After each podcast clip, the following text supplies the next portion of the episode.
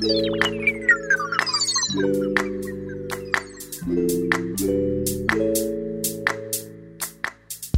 んばんは。こんばんは。は。ビーロフィルムズは同じ外語大出身の3人、マリコ、カノ、チャーリーが少し大人になって全く違う境遇から映画の紹介、感想、考察をしていく番組です。番組を聞いて次に見る映画やあの映画の考察の参考にしてみてください。今回の映画はコーダあいのうたです。今回のエピソードは作品のネタバレを含んでいます。まだ見ていない方は作品を鑑賞してから番組をご拝聴ください。はい。はいそして、えー、 We Love Films では、えー、インスタ、ツイッター、フェイスブックやってますので、コメント、いいね、フォローよろしくお願いします。えー、また、ハッシュタグ WOF レビューで、えー、感想、ご意見書けるので、こちらもお願いします。えー、Apple Podcast でお聞きの方は、レビューと感想、こちらもお待ちしてますので、よろしくお願いします。はい。ということで、うん今日は、マリコお休み引き続きの代わりに、私の、えー同級生お友達の鈴鹿にゲストに来ていただきました。パチパチパチ。はじめまして。ちょっと待って、ちょっと待って。あの、俺の同級生でもあるんだけど、なんか、そうね私私たちのにしてもらえない。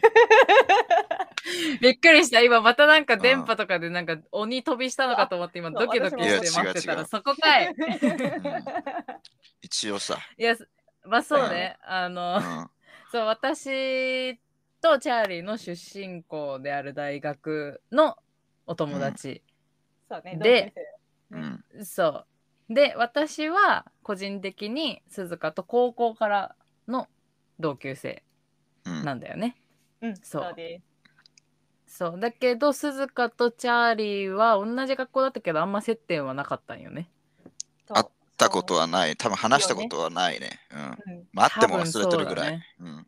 そうだよね。そうだと思う。うんまあ、4年間キャンパスの中で何回かはすれ違ってるかなぐらいのね。うんそうだね。なんか名前はね、ね。名前は聞き覚えあるけどね。あ、本当？多分カノとかが話してるのを横でなんか耳に挟んでたとかは結構あったと思う。そうかそうか。うんうんうん。うん、あそうだねあの、マリコも共通の友達だから。あー、はいそうはいはいはい。そうそうそうそうそう。じゃあちょっとそうさ、なんですよ。うん。みみんなやってもらってるから恒例のあの か軽い自己紹介してもらおうよ。あそうだね。うん、そうだね。なんか何でもいいんだ簡単にで。で最後に、はいあのうん好きだった学食のメニューだけあの言ってもらあ 気になる。気になったが。気にうんなる。了解です。了解です。う。うん、はい、えっ、と、えっ、と、皆さん、はじめまして、鈴鹿です。えっ、と、そうだね。高校はカノと一緒で、高校でも英語を、外国語コースにいたので、少し英語を勉強したりしてて、そのまま大学でも、ね、英語に触れつつ、うん。という感じで、今は、えっと、一児の母であります。ああね。息子が一人、うんうんうん。そういて、えっと、毎日バタバタした生活を送っています。で、うんうん。好きだった学食はうん、唐揚げかな？なんか唐唐揚揚げげ定食みたいなのなかったっけわかる。あ、定食の方？わかんない。なんかさ唐揚げをす丼じゃなくて？ごく覚えていて。丼だったかなんかすそれごい覚えている私は。あのリノベーションする前のメニューそれ。ああそうかな。なんか私最初の頃結構学食か買って食べてたのね。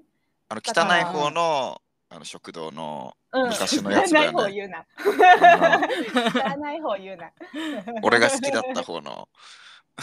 わかるわ。そういやねいくつかねあるからね。うんそう、学食いっぱいあってねそう。あの、汚い方の学食安かったからねそ。う安かった安いのが安かった一番と思って食べてました、ねああ、俺も買ってたわ。あ本当うんマヨネーズかけてさ。あ わか懐かしいる。ねね、唐揚げ丼がリニューアルしてからも一番安かったんよ。そうかそうか丼だったかそう。そう、唐揚げ丼はね、250円だったんだよ。しやすくリニューアル後も売ってた？唐揚げ丼。売ってたんだよ、密かに。でもえすぐなくなるから、あれ。あああそうだよね。その値段じゃ。そう、かそうなんだよ。そうそあればっ唐揚げ丼買ってか食べてた。たね。俺も買ってたわ。うん。うん。結局、あれ。あとなんかまずい、まずいラーメンね。あの、あ、まずかったね。えあったっけか？全然。ラーメン。あれも多分200円ぐらいだったんだけど、そうそうそう、えー。ほとんどマジ自分でで、多分ラーメン作った方が美味しい感じのね。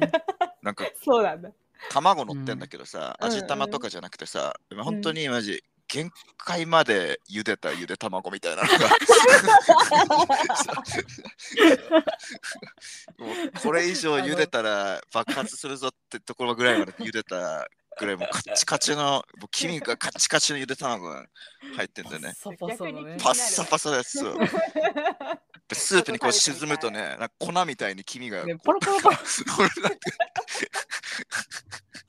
なんかバスロマンみたいな感じで醤油スープの中にこうね、黄身がそんぐらい乾いてるからね。うんえー、で、チャーリーさんはそれを食べてたのね。それも食べてたね。それと唐揚げ丼をこう、ローテーションでいってたね。うん。うんいいね。お金ないかからね。ないから。ないからね。まあ、チャーリーでいいよ。そうだね。そうだねそうだ。ね。オッケーオッケー、うんそうしよう、そうしよためだからう。さ。そうなんだよ。そうだよ。つながり強いようん。私の高校からの同級生、同級生だししかも地元も一緒なのよ。あ、ー。そうなの？ねすごいよね、本当にね。そう、地元も一緒で、うん高校も一緒で、大学も一緒で。うんえ高校ってどこにあったの場所？同じとうんとここん？どこにあったって、その高校の場所？うん高校え言言っていい？鈴鹿。あ、いいよいいよ、出てね。あの、東京の江東区にある深川高校ってとこ。ああ。わかんないけど。いやだうんうんうんあ、地元って言ったからってこと？あ、そうそう、その地元の近くにあるのかなと思って。あ、まああ、ー割と近くだね。うんあ、そうなんだ。うんうん、高校は。そうね。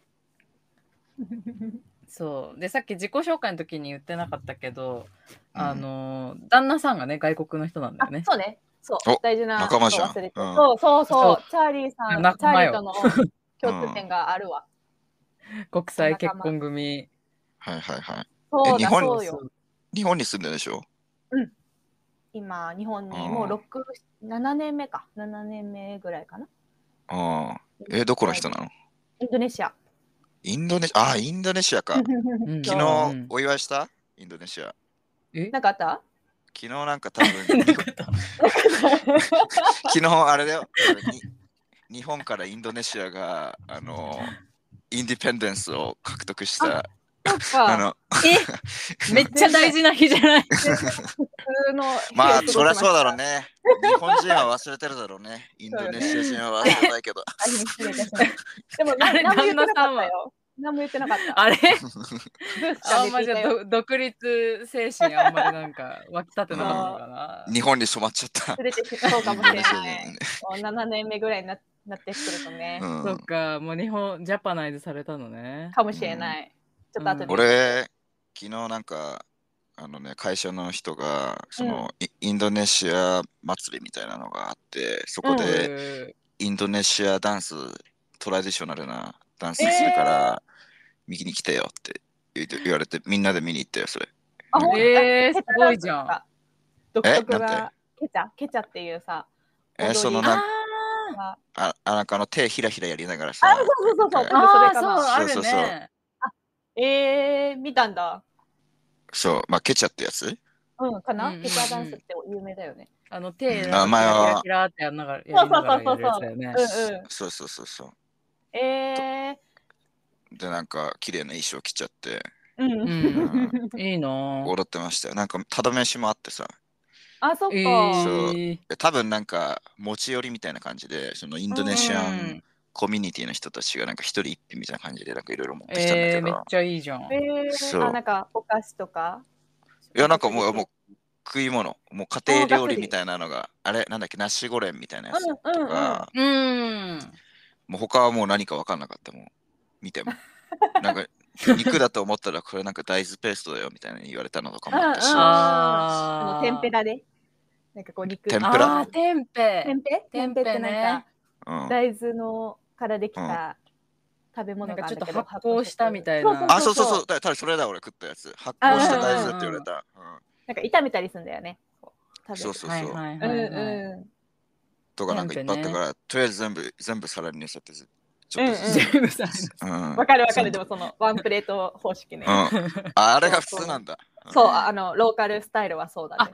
そうなんだ、インドネシアだとそのスタイルがもう普通なの、そうだね。ううんん、そうそう。すごいね鈴鹿が嬉しいよ来る週にインドネシアと縁がある週だったのねチャーリーうんでもそれを私が知らないっていうまさかのね。それが チャーリーが知ってるという。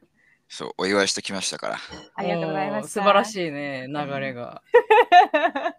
で鈴鹿も大学、在学中にちょっと留学してるよね確あか。そう、マレーシアに10ヶ月ぐらい留学しました。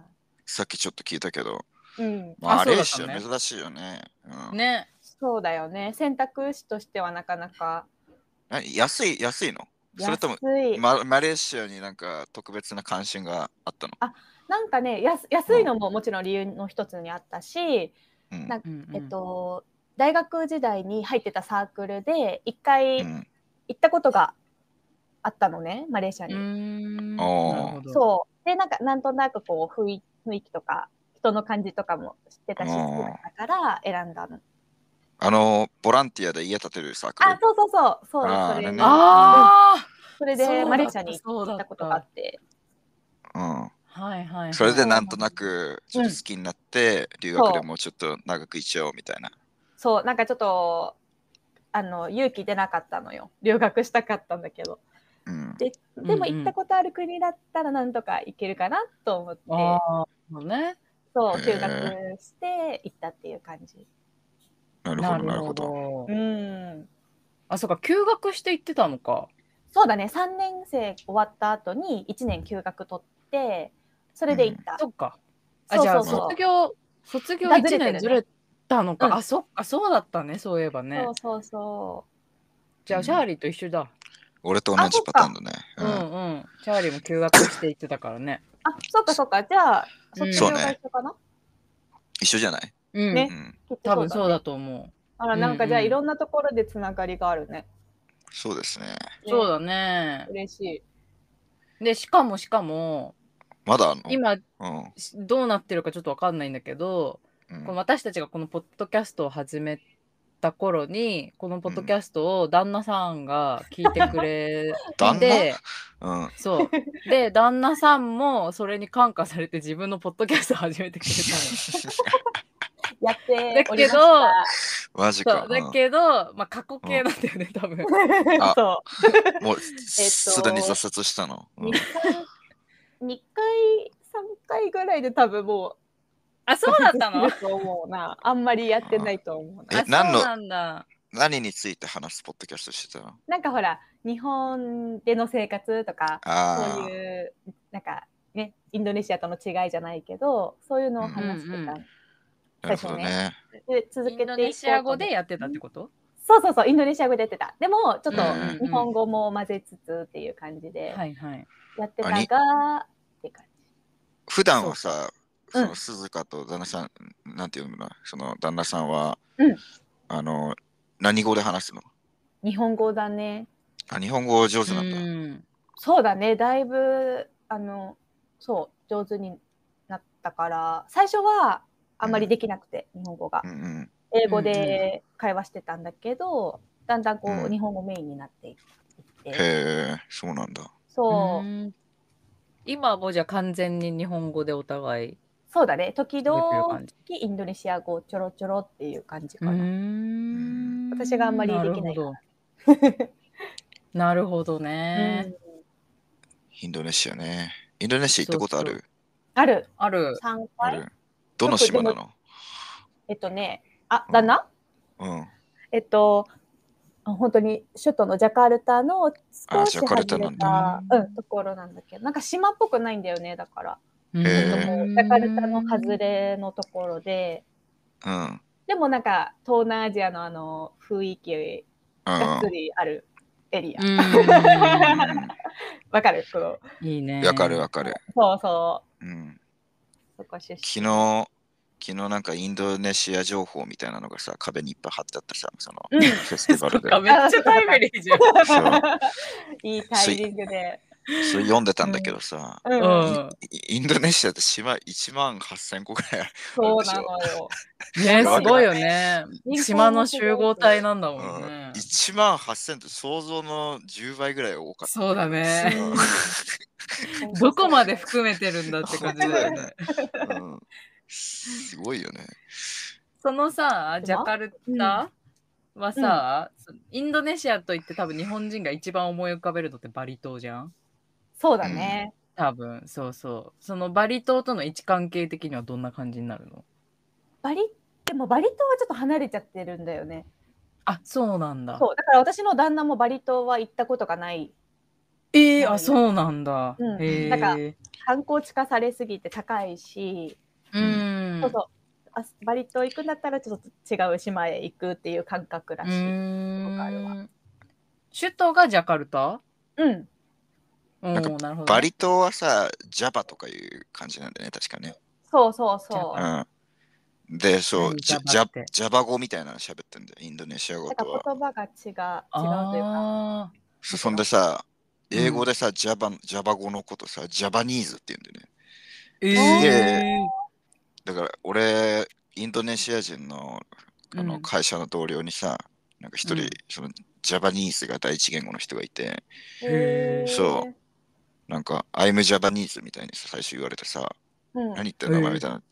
どういうボケなんだみたいな。ジャパニーズだと思うじゃん。だって それ確かにねまあそうだね。俺に向かってさ、日本から来ました、チャーリーですって言ったら、あ、日本、うん俺俺はジャパニーズだよみたいな風に言われて、うん確かに。どういう、どういうどういうね。うんうんどういう返ししたらインドネシアンのユーモアかなみたいな感じかなと思ったけど、うん、だから気をつけてくださいね。インドネシア人の人に会ったら。はいそうだね、勉強になりました。うんえー、知らなかったな。じゃあ、ジャカルタは結構シティ寄りじゃシティ寄りって感じなのかな？そうだね、ジャカルタ、本当にジャカルタのエリアだったら、うん、うんもう不便なく生活できうる。感じ。昨日壁に東東南アジアえー最大の都市って書いてあって、ジャカルタ。えー、あ、そうなあ、んだ。そうん。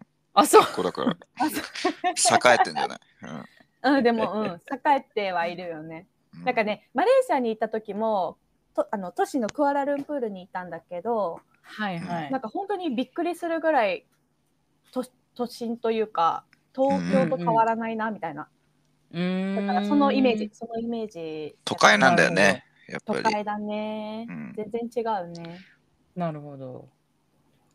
いいですね。んなんか初めてのまたエリアの情報がそうだよねね、うん得られるから今日はちょっと楽しみにしてますよ。そうね。はいそうでちなみにになんかその旦那さんがポッドキャストやめちゃったからその、マイクをお下がりでもらってるのでいつかチャーリーの元にやったそ。のマイクが届きますよ。買ったんだ。そんな。そこまでやったのようんちゃんちゃんとなんかね曲とかまでなんか作るようなセットもそね揃えてなんかそういうバンドとかやってたりしたんでしょ？旦那さん。う昔ねインドネシアにいた時、ねだからすごい機材とかもさちゃんと揃えてたんだけどうん。まあ私たちがねきっかけになったと思ってすごい嬉しかったんだけど。本当にそうよ、うん。あのそうそうそう。そうそう。ありがとうございますきっかけを。いや嬉しいよねなんかそんな嬉しいね。きっかけにちょっとでもなったとしたら、うん。ね。そう。新しい星が生まれてね。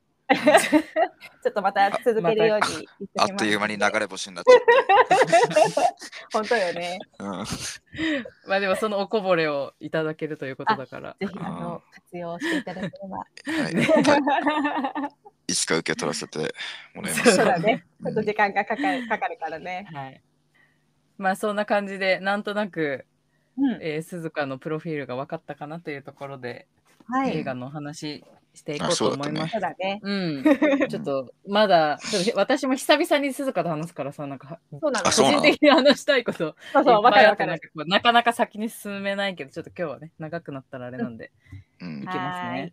はい。はい。でちなみに今日そのまたゲスト会だったんで鈴鹿に3本映画選んでもらって、うん私たちが好きなのをその中から選ぶっていうスタイルで選んできたんだけど、うんあのーマリコは参加できないけどマリコがその3本のうちからこれをチョイスしてくれまし あ、そうなんだ。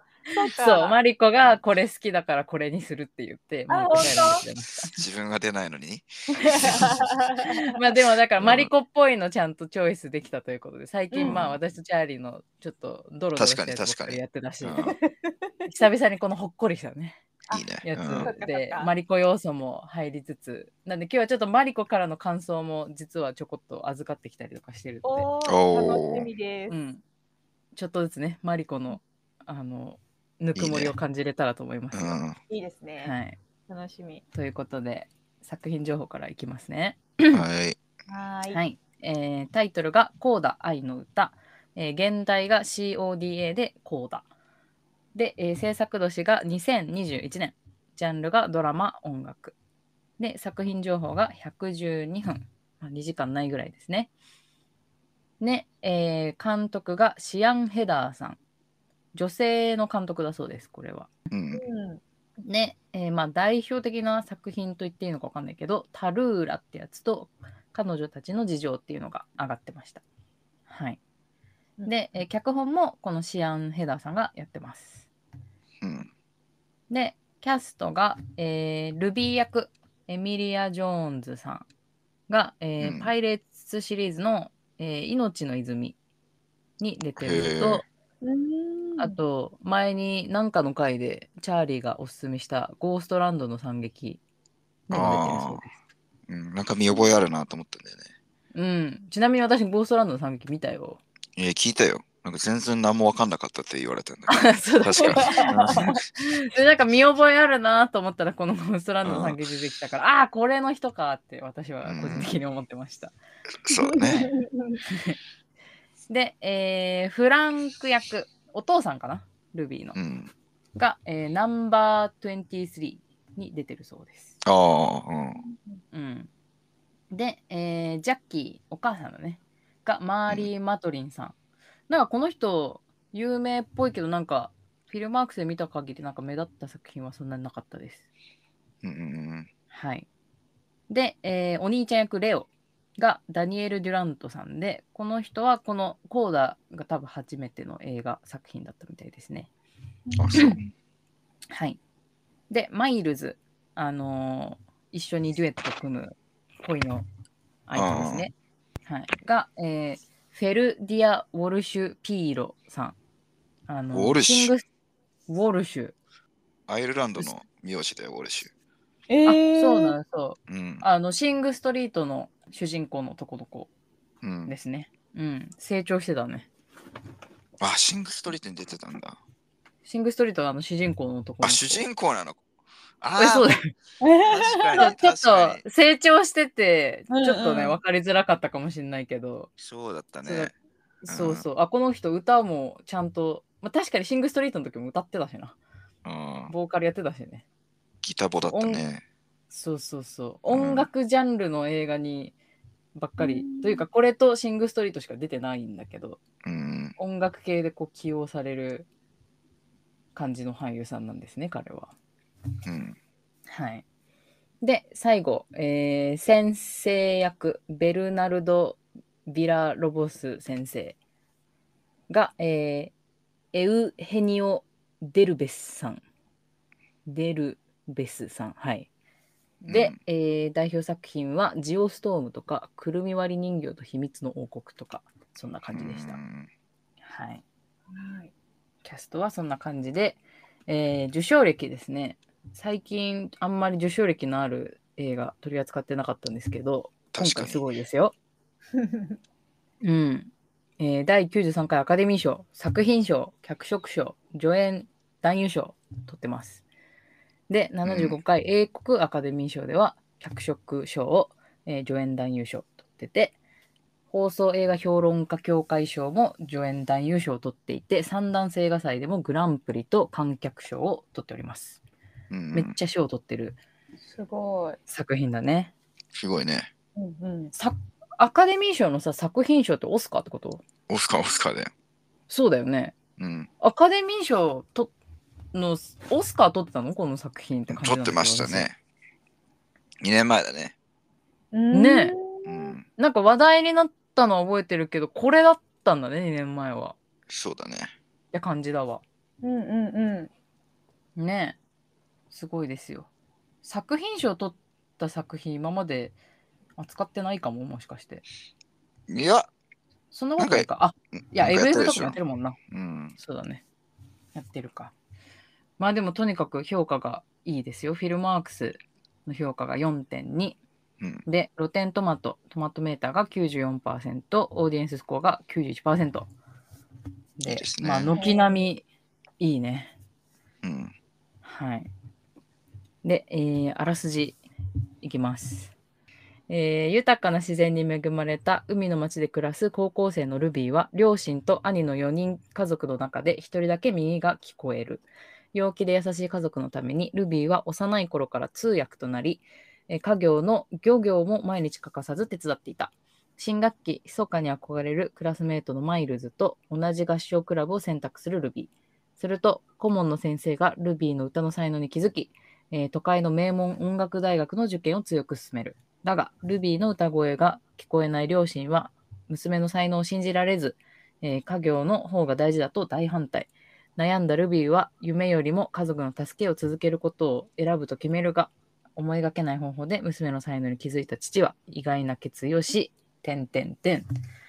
長いな、あらすじ。ん。なんか、しかもほとんど喋ってんね、なんか。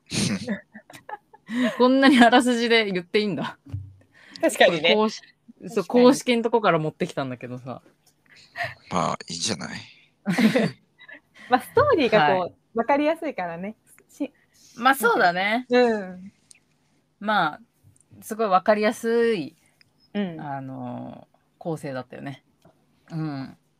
ちなみに、チャーリーは見たことありましたか？いやいや、初めて見た、今回。うん。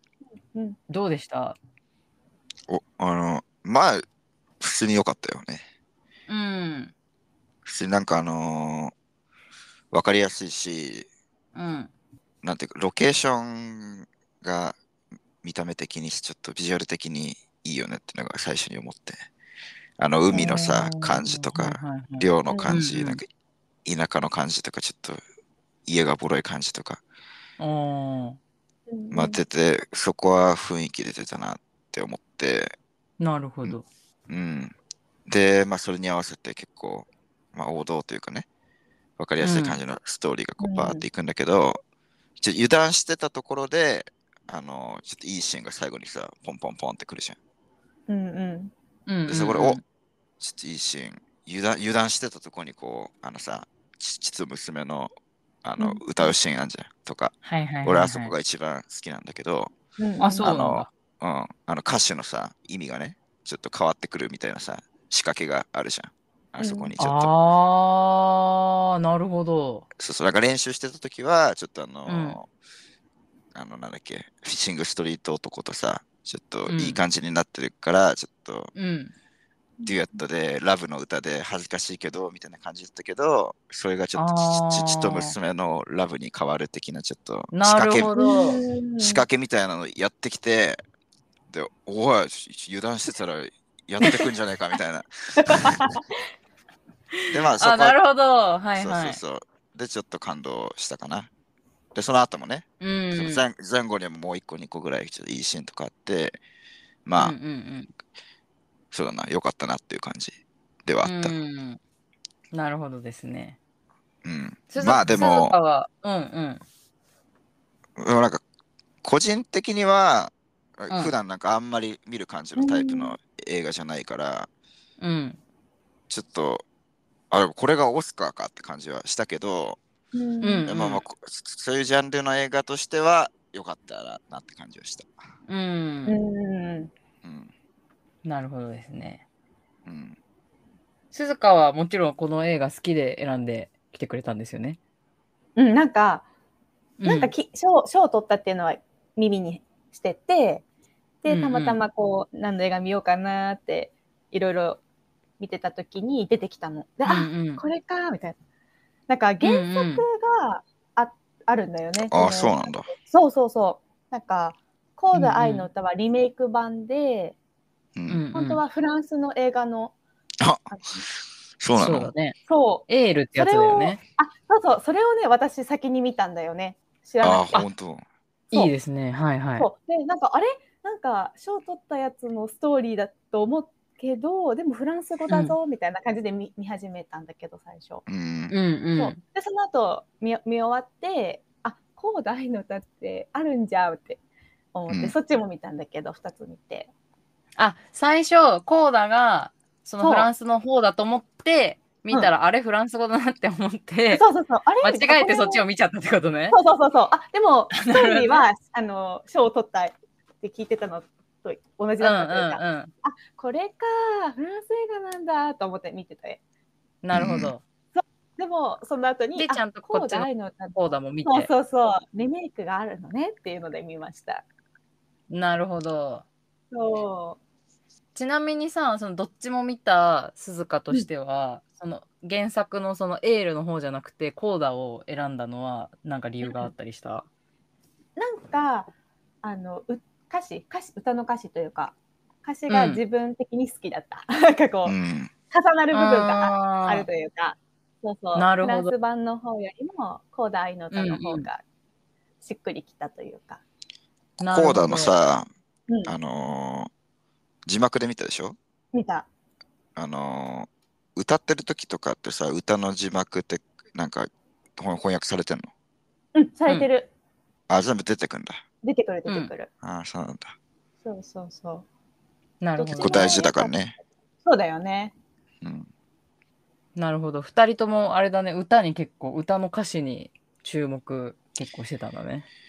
歌、そうだな、結構、その、キャラクターたちが歌ってるやつとかもそうだし、BGM のうんっていうか、挿入曲みたいなのも結構あったんだけど、それも多分、そのシーンに合わせた歌詞の歌をわざわざ持ってきてんだよね。うんうんうん。で、みたいなのがあったから、その辺とかも気を気をつけてはいるんだろうね。なんていうか。そうだよねきっとうんうんうんうんなるほどですね。うん。そう、ちなみに私も今回初めて見たんだけど、そうか。カノも見てると思った。そう。全然見てなくって、うんうん。そう、久々にこういうなんかほっこり系のやつ見て、うん。あの、ジャーリーと同様、なんかこう気抜いてたらちょいちょい、ちょっとあやばい涙ちょちょぎれるっていうシーンがうん。あって、でも、ほんとチャーリーと似たようなあれ評論になるんだけど、うん。これオスカーなん？って思いながら見てた。うんけ、ど、全体的に現代版ハイスクールミュージカル感を私は感じて個人的にね、うんうんあ、の懐かしさじゃないけどへなるね。なんだろうちょっとむずがゆいのと懐かしさをこう同時に味わうような気分で見てました。なんかいいいはいいんだけどちょっとむずがゆくなる感じが全体的にずっとあってでも、うん。うーってなってると思ったら、うわなんかめっちゃここに関しては超泣けるみたいな。うわやばい、うん。普通に感動すうんるみたいな感じでずっとなんかうーってなんかもじもじしながら見てましたこの映画。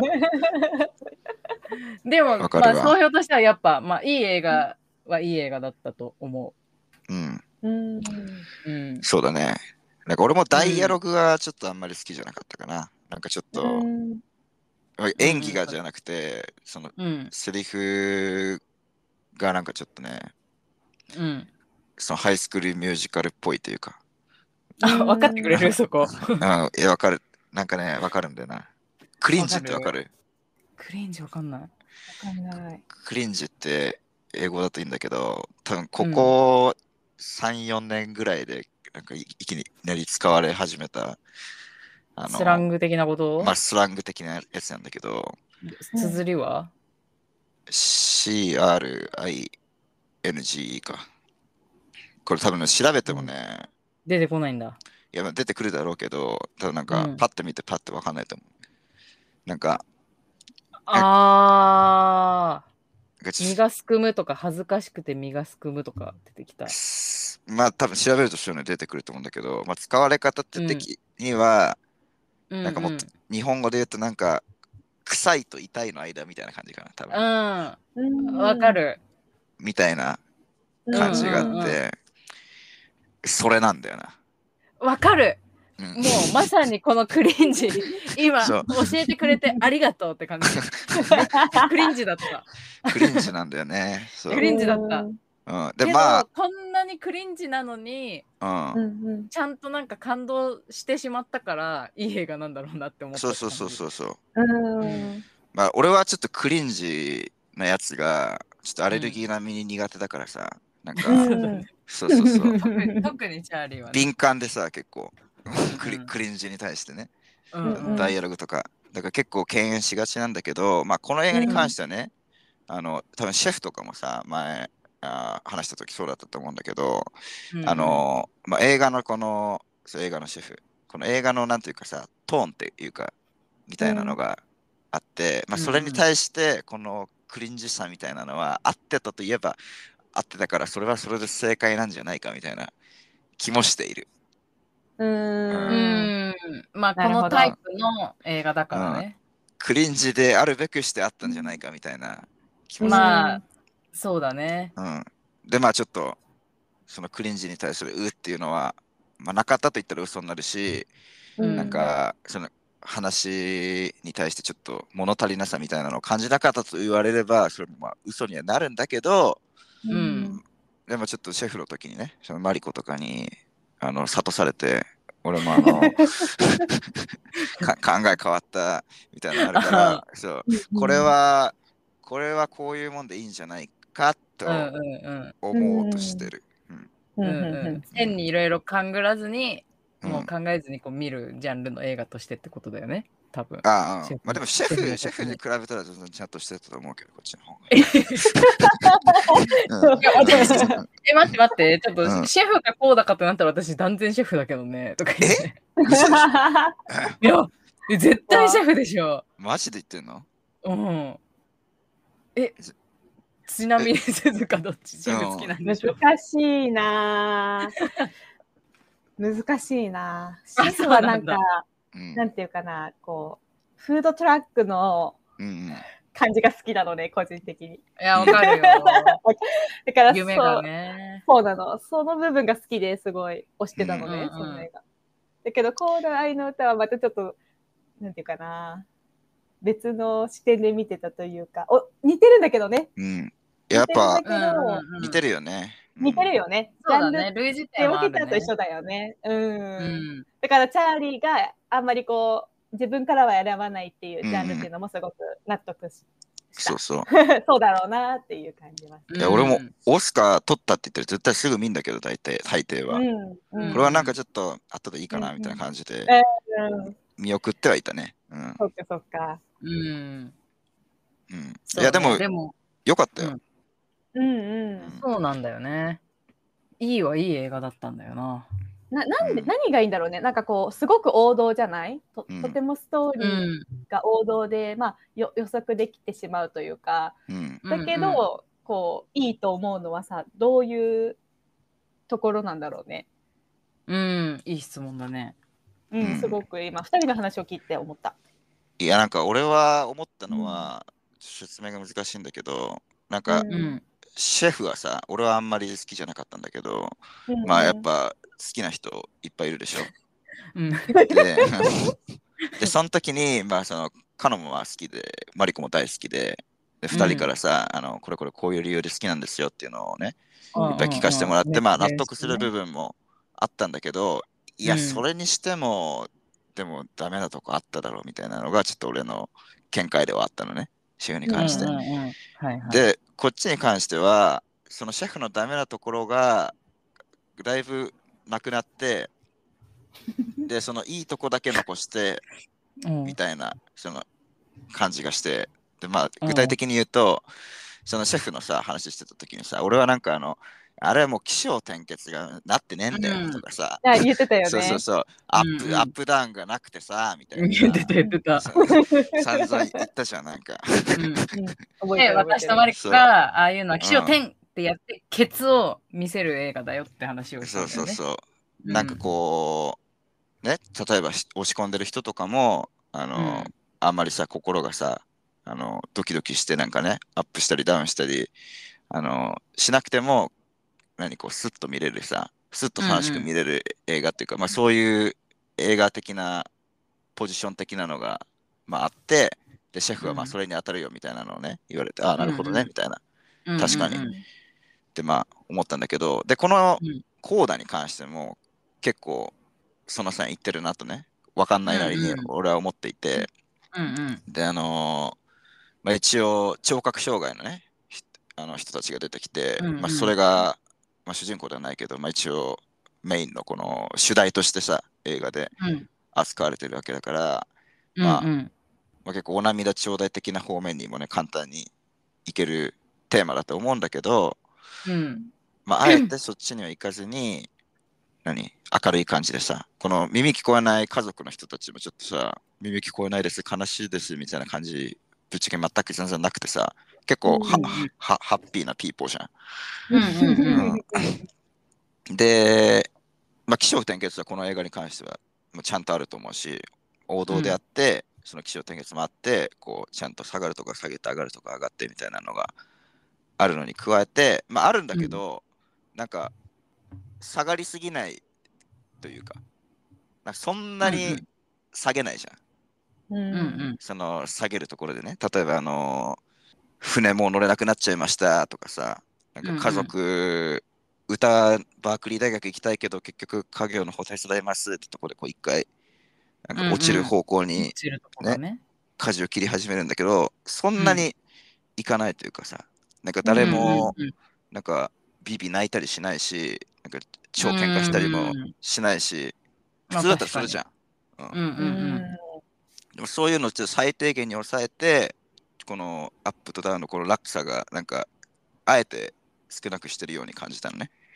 うん。確かにすぐ切り替わってたね。そうそうそうそう。うんうんで、まあ、個人的にはそこがちょっと物足りないなって、まあ、思った部分はあったんだけど、ああなるほどね。うん、そのキャラクターの掘り下げとかもね、あのーあんまり、特に、まあ、主人公は常に焦点が当たってたけど、あの、うん。家族がさ、まあ、いいるじゃん。耳聞こえない家族。うんなんていうかこう主人公にとっても近い存在でさ映画としても多分大事な存在だと思うんだけどその近さとか大事さに対して、なんか映画で描かれるそのかその家族の交流というかなんかなんか少なく感じたんだよね。なんか、ああそうなんだ。そうそう。でもそれはその原因は、だからそのアップサウアップダウンを最小限に抑えるためにあーそうなっちゃったのかなってまあ思うところはあるんだけど。あやっぱ気象転結いや気象転結はあったんだよ。でもたうだ、ん。アップダウンが個人的には、うんうん。あのちょっとなんか物足りなく感じちゃったんだけど、なるほどね。うん、でもそれはでも個人のさじ加減の問題であってでそのシェフの時のね、あえてそういう映画を見る人もいるんですよと。でそういう映画が、あの必要な人たちもいるんですよっていうのを聞いてたからだから なるほどね、めっちゃうん、めっちゃフィルターいっぱいかけて見てるじゃん。そうそうそう 予防線張りまくりじゃんね だからあじゃあこれはそそういう感じであえて作ってんだなと、うん、だかおうおう思って。おうおううんら俺はだから個人的なもの足りなかったけどうん。なるほどね。こうあるべくしてあるもんなんじゃないかと今、まあ、思ってるわけよ。なるほど。うん私がこの映画のでもいい映画なんだろうなって言った理由としては、あのなんだろうこのちょっとコメディ感とこのさ今チャーリーが言ってみたいなちょっと軽くあのいい意味で軽く見れるうん。感じのポップな作品なのにもかかわらずまああの演出とハッとするセリフが散りばめられてた点で私はいいと思った。うんうんうんというのも、まあ、やっぱ演出で言えばまあその耳が聞こえないっていうところと耳が聞こえるっていうところをうまくこう利用したあの音の使い方っていうのかな。うんうん。なんかこのみ実際に耳が聞こえない人たちの中で生活してみないとわからない音の聞こえ方の感覚みたいなさ、私たちが想像もしないような音の演出の仕方がおおって単純に私はすごい感心したというかなるほどって思ったんだけど、特にそれを感じたのがあの夕食のシーン、家族との夕食のシーンで、うん。ルビーが、その、みんなの音がうるさくて集中できないからイヤホンつけて、うん。ん。あの勉強し始めるシーンうん。の時に、確かに耳が聞こえなかったら、食器をさ、ガシャーンってこう、さ、何、準備しようが、なんか例えば布団とかバサバサやろうが、その音が気にならないわけじゃん、聞こえない人たちからしたら。ううんんで、その人たちの音が聞こえない人たちのいる空間の中の生活の音みたいのが、普はい通の。生活の音と全然違ったじゃんね、あの映画のう中で。んで、あこういう風な中で生活するんだって、耳が聞こえないって一言で言ったらすごい簡単だけど、こういう風な生活になるんだっていうのが、すごい疑似体験できたっていうかさ、うんそこを、のーあれね、お父さんとお母さんがおっぱじめちゃうやつとかもそうだよね。そうそうそうそうそうそう。あのうん。そうだよね。確かにってめっちゃ思うじゃん、あれをうん突きつけられた瞬間に。で、あのお母さんの声が聞こえてきて、え、何？の瞬間にさ、なんとなくみんな察するじゃん。うん。うん、耳聞こえないから確かにそうだよなってなる。そうね。あのハッとさせられ方っていうか、なんかこの映画としては、こう面白い、ちょっとコメディ的な部分として演出としても使われてるし、こう観客に、あ、なるほどって、こうなんかちょっとその耳が不自由っていうこの世界の認知をさせるための演出にもなってるっていうところに私はすごい感心して、よくできてんなって思った。あの最後の発表会のところとか、私発表会のところの音なくなるシーンが多分一番好きなんだけど、ああ、そうなんだ。好きなシーンで言えば。いや、なんか、最初そっちの、そっち系の話するのかなと思ってさ。あの、あん耳聞こえない人側の演出でさ、あの音がね、バーってなくなるやつとかあって、でうんそこは結構、まあ、印象的に、印象に残った人も多いんじゃないかなと思ってたうんシーンだったんだけど、まさかその逆に注目してるとは思わなかった。そうそうそうそうそう。こう、耳聞こえない人が周りにいる耳聞こえる人の気こ持ちをの、視点の気持ちも、そうそう、それそれそれ。うんうんそう。それがすごいなんかこう、何？ハッとしたっていうかさ、うん、確かに確かに。もうこの映画も見ないで、一生たまたま耳耳耳の不自由な人たちと関わることがない生活をさ、死ぬまで送ったとしたら、絶対に理解できないっていうか、思いもつかないようなさ、うんうんあの感覚だったじゃん。あれを知れたっていうのは、すごい、すごい演出だなって思った。あれを確かに採用しようと思ったこと自体が。でそれこそ、そう、うんマリコとと収録したあの、ファーザーとかね、認知症の人の視点からの映像を撮ってみるとか、ああいう、なんだろう、本当その本人じゃないと、当事者じゃないと分かんないみたいなことをやっぱ表現してる映画はすごいなって思う。あそうだね。うん。で、その演出も含め、もう一個は、あの、私は、ところどころのセリフがすごいいいセリフ言ってたとうん思っていて、うん。なんか、そのさっき、チャーリーが言ったなんだっけ、クリンジだっけ？うん。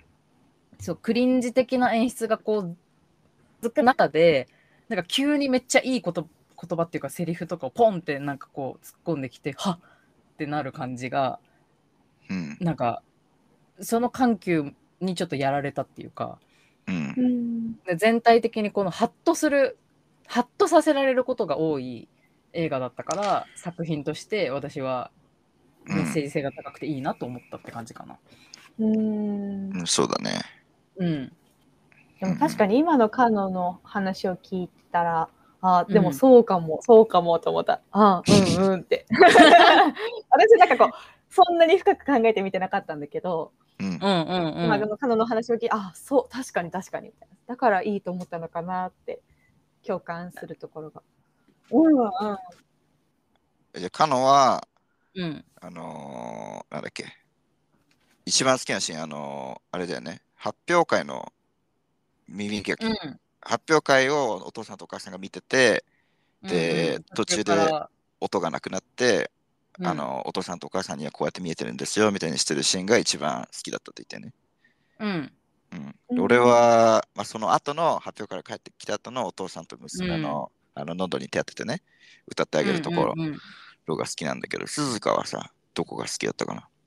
とそうだね。一番どこが好きかって言われたら、チャーリーと一緒かな。あ一緒。お父さんうんうんあの、喉にこう手を当てて、うん。ね、うんうんこう理解するパパ、うんうん お父さんのところのシーンが一番、な。そうね、ぐっとこう来たね。あそこ良かっ来るよたね。ね。よかったね。油断してたところで。そうそう、うんタイミングもね。そうなんだよ。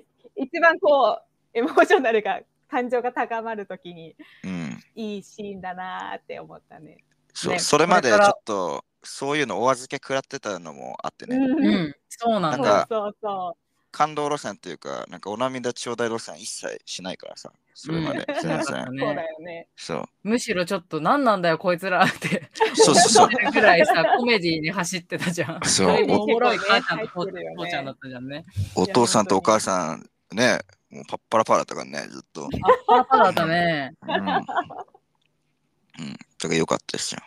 うん。まあ。確かにね。であのその振動、ね。音最初のさシーンからあの、うん。ヒップホップ爆音で聞いて、あケツにするからいいって言ってたのからの喉に当てて振動でこう、うん。なんか通じ合うみたいな、まあ、伏線ね、いい。まあ確かに、伏線といえば伏線かもね。まあ伏線と言っていいのかわかんないけど、うん。でもお父さんのうそうだよね。中でこううんうん。何かいいなんかさバイブスをこう感じる方法として文字通りね。バイブうんスそう文字文字通り。バイブスをさうん。バイブレーションをこう。感じてね。うん。そうそうそうそう。まあだからねあなるほどって思うよね。うん。そうだよね。最初の、うん。そうで、シーンあったよね。その、大爆音でこう、そうそうそうそう。あるね。ラップをね。あれもあうん。なるほどねみたいな。なんか言ってた言ってた。最初にさあの爆音のやつがうん。到着した時はさ、あのあれもしかして完全に聞こえないじゃなくて少し聞こえるけど、うん。ほとんど聞こえないみたいな耳の不自由な人の話なんかなってうん。一瞬思わせといて、と思ったらあケツで振動を感じてたんだパパっていう、うんうん。なんか気づきもあったしあそこは。うん。そう、それ知らなかったんだよね。なんか耳聞こえない人ってさ、なんかうん今さ、骨、骨、骨振動イヤホンとかあるじゃん。なんか骨をね通して。なんかああいうのって聞こえんのかな？聞こえないのかなってなんかわかんなくて。なんかその鼓膜がさ、ダメで、なんかうんうん音がね、いかないやつなのか、なんかそのなんか音をさ、なんかわかんないけど受信するところが、なんか多分脳かなんかのうんうんうんダメになってて聞こえないのかさ、俺知らなくて、そうだね。うんそう確、わかんない。もしかしたら、その別のケースもあるのかもしれないけど、うんまあこの人たちの場合はあれなんだね、その振動を通してなら、この体を通してなら、あの音が一応聞こえるっていうか、まあ感じることはできてるみたいだね。そういうことなの？違う私はただ単にもう本当にただ振動と思って見てたわ。だって振動だけ、えちょっと想像もつかないけどな。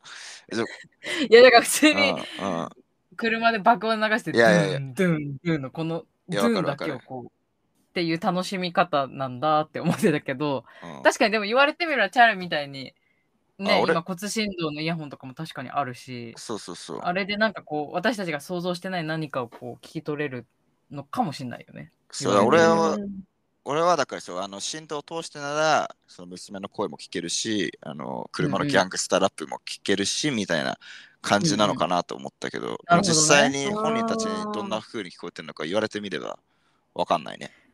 でも確かにさ、ね。そう思うとさ、その最後のシーン、あの、うん。喉に手を当てる、うん。それでちょっとき聞こえるというか、感じ取れるのかな、パパは。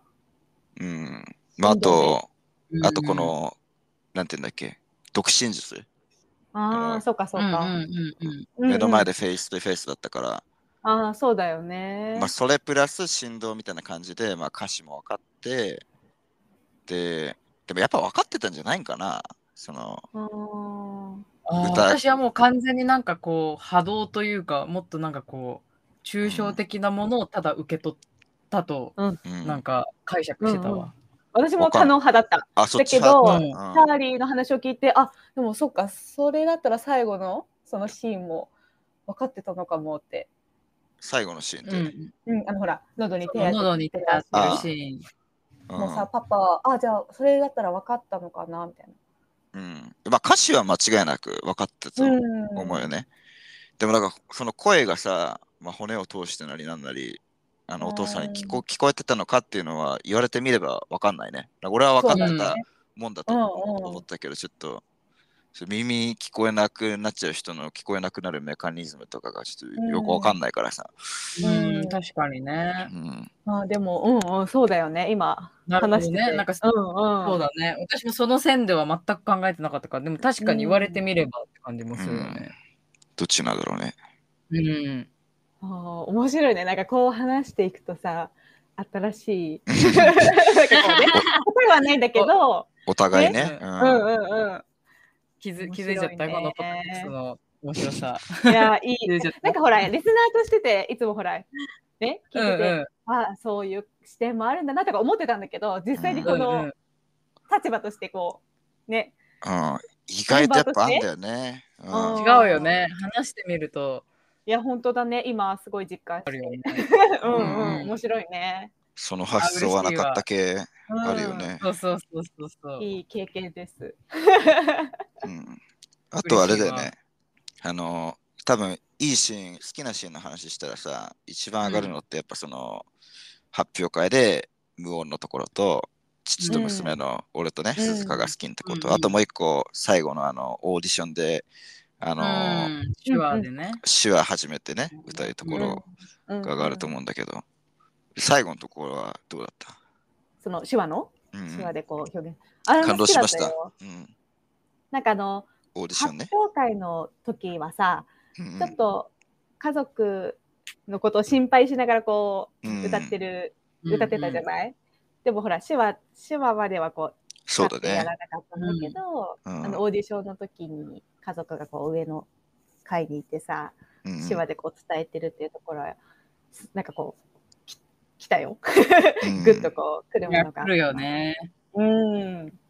なんか私的にはそのさっき自分が言った好きなシーン、あの音がなくなるシーンからつながって、うん。その音なくなるシーンあのお父さんとの絆のバイブレーションのシーン、最後の手話の歌のシーンのこの3つでこううん。段階的になんかこう家族側とルビー側うんうん。のお互いはってなんか気づいたポイントがお互いこう更新していってでうんお互いがなんかこう双方からつながる構図に最終的になっていくみたいなうん。好きだったのよ。歌詞でもね、出てたよね、うん。そんなこと言ってたよね。うんうんうん。そうだよね。そうなんかまあもちろんさあの発表会まではさ疑心暗鬼っていうかさお互い心配してるしお互いちょっとし信じてないみたいなさうん。ところがあったけど、まあ、ルビーも気持ちよく発表会して、うん。で実際観客も湧いてたわけじゃんあそこで。うんでであそこで音がなくなってあいよいよなんかこのお父さんとお母さん側の視点になるんだみたいなさ。うん。ちょっとワクワクした音のない世界を見るじゃん私たちも。うんであそこからただあ音のない世界ってこうなんだで終わるんじゃなくってだからお母さんたちはあんまり賛成できないんだなってただ感じるだけじゃなくってこの無音の中でお母さんたちがさ、その周りの観客が泣いたりとかさうん感動してスタンディングオベーションしたりするのを見てはって気づくわけじゃんねあそこで。うんうんうん。うちの娘うまいんだってね。そうそうそうそう、うん。あの体感とか、うん。なんだろう耳が聞こえなくてもやっぱりこう伝わる何かみたいなさ。ううん。んのそのあれがなんかただ音がなくなってああいう視点が見れたからよかったですじゃなくってなんかああいうなんだろうな。そのルビー側その聞こえるコーダの子たちのうん。なんか視点とその家族の聞こえない人たちの視点のどっちかになんかこう映画中に偏ってなかったというかさ。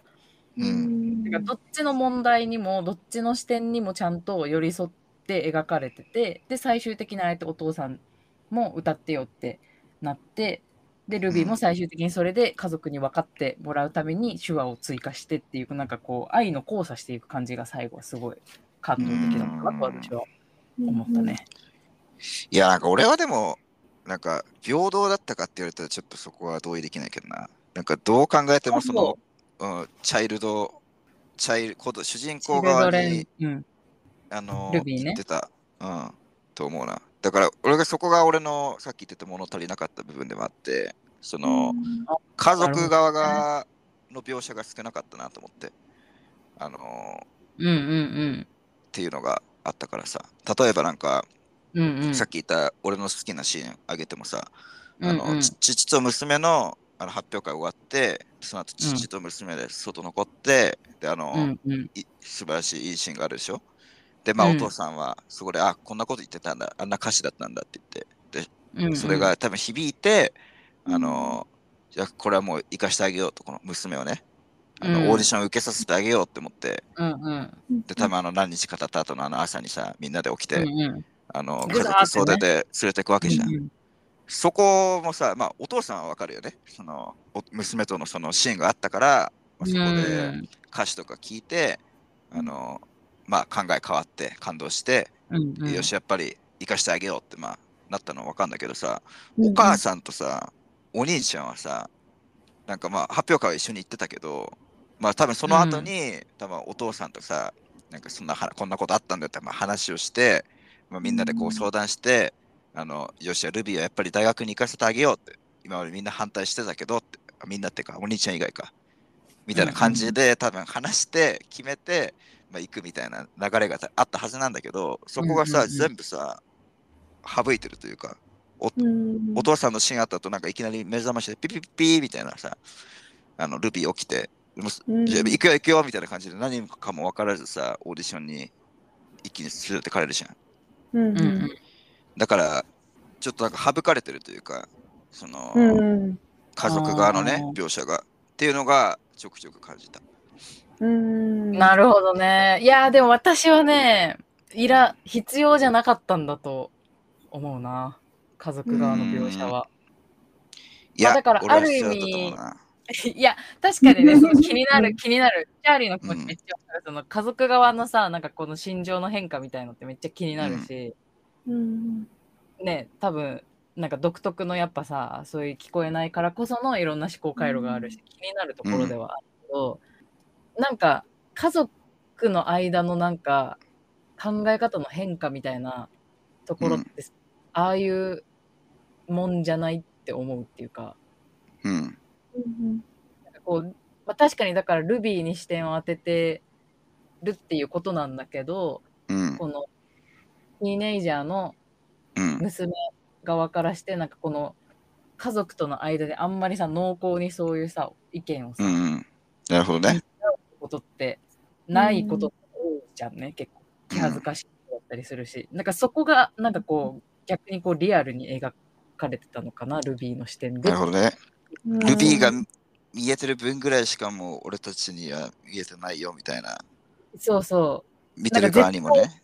そうもちろんチャーリーの言う通りそのお母さんもいろんな心境の変化があったんだと思うし、うん。もしかしたらお父さんに説得されたのかもしれないし、お母さん自ら思ったのかもしれないし、わかんないしっていう、なんか想像はさ、めちゃめちゃ膨らむけど、あえてそこはこう、見なくて、こう、結果だけ。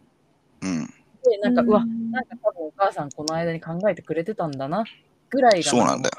家族なんかな、みたいな。うん。だから俺がそこはそう、まあ確かにそういう言い方もできるけど、うん。なんか、なんかななんで飛ばすんですかみたいな感じしちゃったんだよね。なんか普通にその、なんか話としてさ、ほっぽりっぱなしでなんか解決してない部分がなんかあるわけじゃん。まあ言いかうんうん言い方によっては。その、うんうんお母さんはだって特にさ、やっぱ娘には残ってほしいって、ちょっとなんかうん子離れできない親みたいなさ、うんうんうんなんか方向性で結構言ってたでしょ？うん。で、でもあの発表会の後に、もう歌詞もさ、遠くからやったから見えなくて、なんかみんな喜んでるなぐらいは分かったけど、うんまあ、お父さんみたいにさ、ちょっとこう、濃密なモーメントみたいなのはなしで、あのいきなり結構サポ側に、サポート側に回るわけじゃん。うん。うんとかが、なんか、なんで飛ばしちゃうんだよみたいな。なんかちょっとうんうんうん。すっきりしないというかさ、弟,、はいはいはい弟とってみてもさ、弟もなんか、あの、まあ、実はそこに、あ、ごめん、お兄ちゃんか。うんうん。あの、ルビーは大学に行かせてあげたいんだと。で俺は、うんうんあの家族のためにその分頑張りたいんだみたいなのがあってさ、うんあのルビーとお兄ちゃんはなんかあの海辺でさ話して、うんあの手話で熱く話してさ、まあそこもいいシーンだったよね、すごい。うんううんんで、それはわかるんだけどさ、あのお兄ちゃんとあの両親の間のあれは何もないんだって思っちゃったりとかも。してさ。なるほどな。あとあそこでいきなりさ、あの夕食のテーブルから一人さ、もういいみたいな感じでお兄ちゃん出てっちゃって、そうだね。行方不明そうもんね。そうそう。そう。まあでルビーと話して、まあ、そこ解決したのはいいけど、お父さんとお母さんはさ、なんか、これは何？二人はおとこのお兄ちゃんの気持ち分かってんのかなとかさ、お兄ちゃんはその両親に対してうんうんうん。自分の今まであの抑えてたのを打ち明けたのかなとか。で、それからそれとも、なんか打ち明けなくても、まあ、お父さんとお母さんだから分かってんのかとか、それともなんかもう、パッパラパーだか ら一晩、一晩寝てそんなことも忘れてんのかとかさ。なんかそういうのをなんか徹底的うん。に全体的にね、お父さんにしてもお兄ちゃんにしてもなんか省いてる感じがしたのよ。ああ、なるほどな。それこそカノが言ってたようになんかもう結果だけ来るみたいな。で、その過程がなんか省かれてる感じがして、そのせいでなんかその大事なはずの家族のなんかその大事さみたいなのがちょっと薄れちゃって、なんかまあこれはこれってなのかもしれないけど、なんかでもさすがに、さすがに結構大事なパートじゃん。この家族の役割って、まあこの映画に対しても話に対しても。だからさすがにもうちょっと丁寧に描いてもよかったんじゃないかなって思うんだよね、俺は。めっちゃ強めに押すね、そこは。うんえー、鈴鹿どう思う？ね そうね、なんか、でも確かに描いてくれるのであれば、確かに気になる、気になる。うん。お兄ちゃんとかうんうん特に、結構こう、お母さんお父さんとは違う意見を持ってたじゃない？俺たちは別に耳が聞こえなくても、自分たちの力でえできるんだっていう感じだったし、なんか自分たちが妹のなんか負担になるのは嫌だみたいな感じで結構強くほら、表現されてたから、うんうん。そうね、お母さんの心境の変化とかも知れるのであれば知りたいなとも思う。けど、うん。カノが言ってたみたいに、家族ってなんかこう大きな決断をするとき、意外と一人一人とこう話さないし、うんなんていうのかな。結構さ、誰か一人がこう、じゃあこうしようみたいな。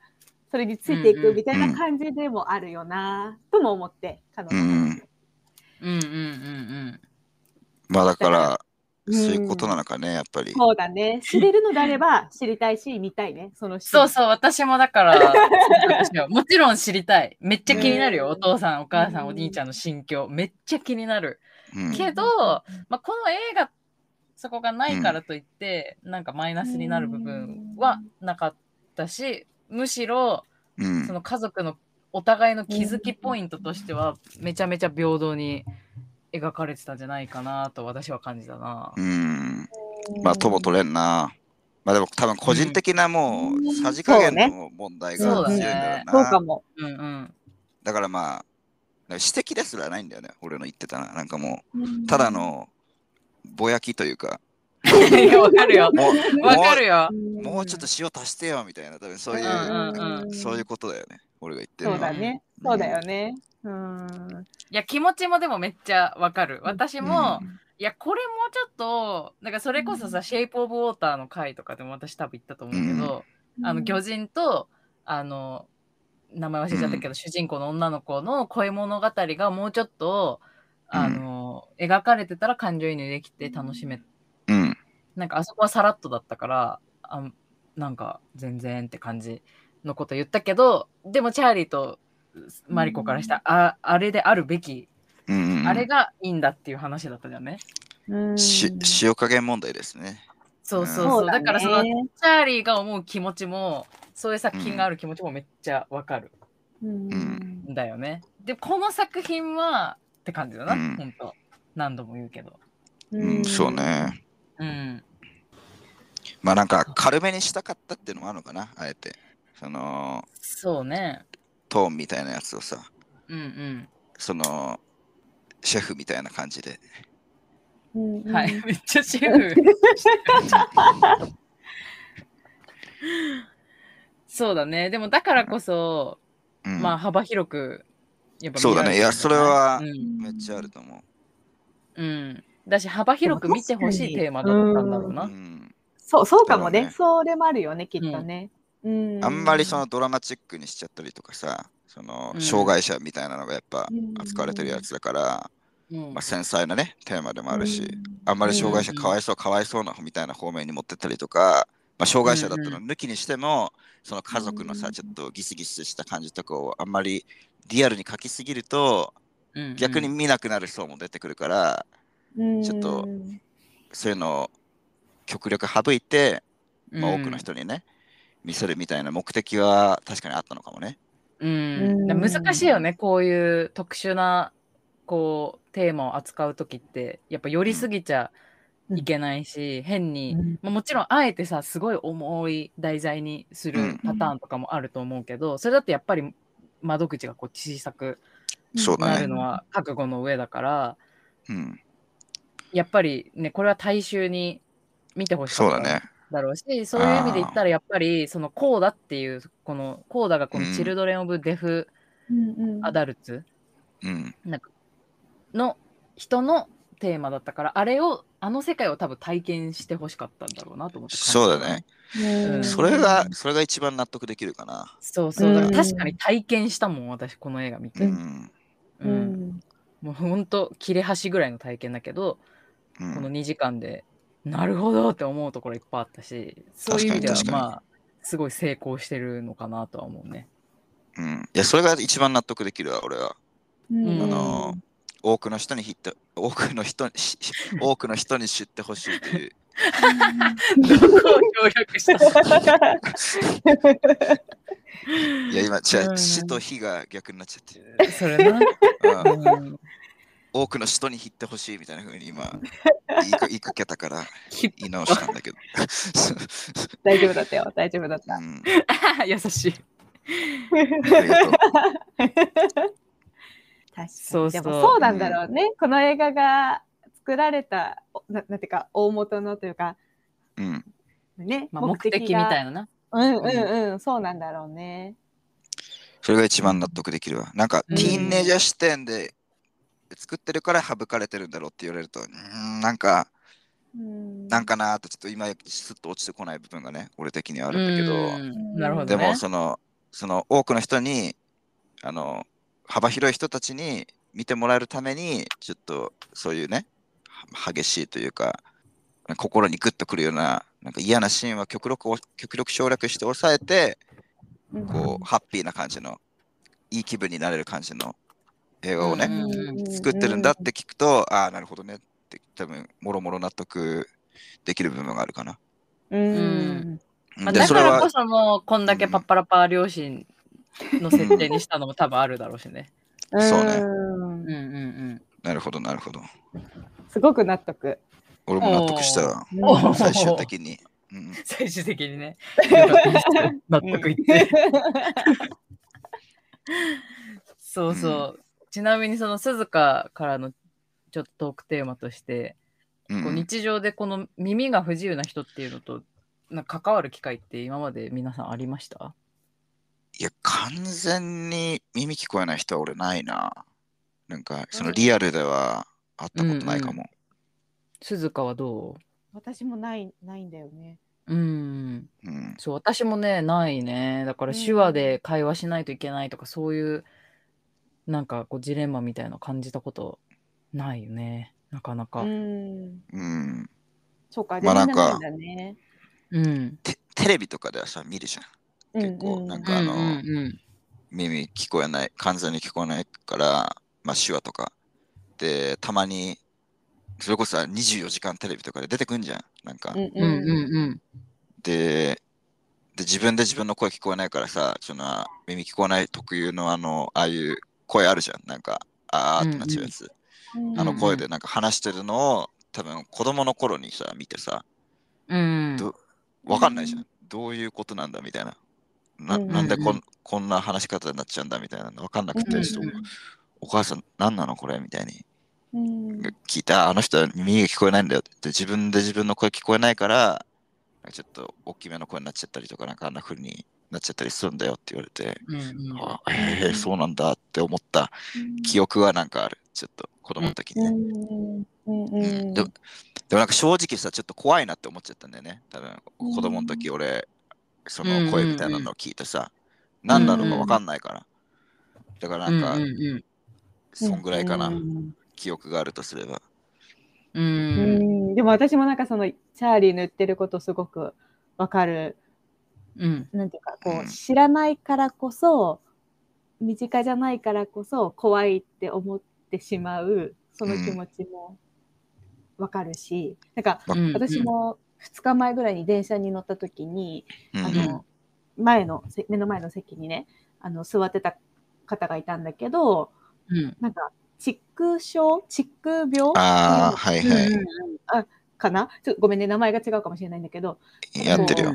そうそう無意識にさこううん。体がう動いちゃったりとか音を出しちゃったりする方だったと思うのね多分うんうん。うん。そうなんかピクって動いちゃうんだよね。そうそうそうそうピクって体がこう動いちゃってうん。そうそうでうんうんうんちょっとこう音とか声も出ちゃううん方だったんだよね。でそれをなんか私はなんとなくだけど、あそういう方もいるんだなっていうのを知ってたからうん。なんか、うん。なんていうのかなこううん怖いとか思わなかったけどもし自分がその知識がなかったらうんどう思ったかなって思っ確かに。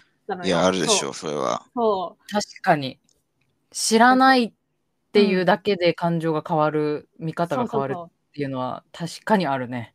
そうそうそうそれをすごいこうんの「こうた愛の歌の」このね作品を見た時にすごい思って、なるほどね。そうそう。なんかこう知らない知ってるのと知らないのって結構こうなんていうのかな。自分のき、気持ちとかうん。対応にも差が出るのかなとかねすごい思ったりしながら見てて。そうだね。うーん。そうそう。ね。そういった意味でも大事だったのかもね。このこういう映画をそうだよね。見てもらうっていうのは。うんうん。で俺らだってさ、なんかさっきも骨伝導の話とかでちょっとしたけど、うん知らないこといっぱいあったのってことすら、なんかこの映画見るまでは知らなかったしさ、考えてもみなかった部分って結構あると思うんだけど、うんまあそういうことを考えるに至ったっていうだけでもね、やっぱ意味の、社会的に意味のあることだよね。ね。うんうんそうだよね。ううんんうんうんだってちょっと今、その耳が聞こえない人骨伝導のイヤホンで音聞けるのかなって後で調べてみようとかね。うん、思った思った。これだけでもなんかだいぶね、やっうん。ぱだと思うよ。社会的な意味は大きいよね。そう。この作って品人がね多分世界中にね、まあオスカーも取っちゃったからさ、うん。あのー何千万人も多分人が、何億人って人が多分見てると思うんだけど、うん。ね。うんってなると影響力っていうのは大きいと思うよ、やっぱり。そうだね。うん。そう。でもそそうそまあさいろんな人にこう知ってもらいたいっていうほらうん。目的で作られたのだとしたら、本当に大成功というか、大成功だね。ねその通りそうだね。うん。はいねうん。こうやって話してるわけだしさ。うん。確かにね。うん。ちなみにさ、その原作になったエール私見てないんだけど、おうんそうそうだ。そう、うんなんか、結構にお、そのまま本当にリメイクされてるのが結構そのうん。2つの作品の間で違いがあるのかどうだどうだった？なんか基本的には同じだった。だけどちょっとこう、あのお兄ちゃんが原作の方では弟だったりとか、ああ、そうなんだ。そうそう、なんかちょっときょ扱ってる曲のニュアンスというか感じが違ったりとかはする。でも、うん基本的にこう伝えたい大きなメッセージとか、うんはうん。一緒だった。うんうんうんなるほどね。うん、なるほどね。はいはいはい見てはい。みるのも面白いかなと私は思う。なんかどっちも見てみるのも、比べてみるのもね。うんそうだね。またフランスってなるとなんかいろいろ違うんだろうなって気がする、そうそうだよね。そうそう。なんかね、うんあの原作の方は牧場というか牛を育ててたりとか、ああ、漁業じゃなああ、そうそうなんだ。そうそうそうそうそういう違いもちょっとあるよ。なるほど。基本的にはい一緒というかね伝えたいことも一緒なんだろうなっていう感じ。うんなるほどね。うん。なんかあの家族の破天荒な感じとかは本当に。ああ、そうなんだ。ああ、なるほ うんうんど。ちなみに今回のこのコーダうん。うん。うん。のキャスト陣、ルビー役以外のその家族3人、その耳が聞こえない設定の3人は本当に耳が聞こえない役者さんらしいですよ。ね。あ俺、そうなんだね。うん。俺もそれだけ気になって調べたんだけど、うんうんうんうん。らしいね。あ、お兄ちゃんもそうなんだ。私、お兄ちゃんは聞こえる人なのかなと思ってた。いや、なんかね、うんあの、この監督のこだわりで、その耳が聞こえない役の人は、み本当に耳が聞こえない人を起用したいって言って、うんこの3人を選んだらしい。そうなんだね。でお父さんなんで、ルビーてに、うん。助演男優賞取っちゃったもんね。それで。うーん。あ、お父さんの方なのね。お父さんだね。うん、うんなるほど。うん。そうそう。で、そんな人ルビーだは、うん。そう、あの、やっぱ歌うシーンがあるから、あのうんちゃんと歌がすごく上手で、その手話を覚える能力もあるというかさ、うん。を頑張って探してキャスティングしたらしくて、このルビー役のエミリア・ジョーンズさんは、すごい手話の習得が早くて、すごい上手だったらしいよ。うーん。そうなんだうんね。うんうん。だからなんかこの、あの演技の時のさ、それこそさっきチャーリーが言ってたみたいな、その耳が聞こえない人独特のしゃ、なんかなんていうの、喋る時の音とかも多分あれも全部多分リアルだし、うーん。それでみんなね、演技力もすごかったよね。そうだね。演技は良かったね。うんうんううん。お父さん、お父さんだけじゃなくてみんなすごい演技はやっぱ素晴らしかったと思うんう。うんうん。弟も俺好きだったんだけどな。あの、さっきも言ったけど、うんあの海海辺でうんルビーとマンツーマンでうんうん。話すところね。さあ、私もあそこ好きだな。めっちゃ速いよね、あの手。ナルトみたいな。確かに。ナルトみたいな。やっぱ感情がさいよね。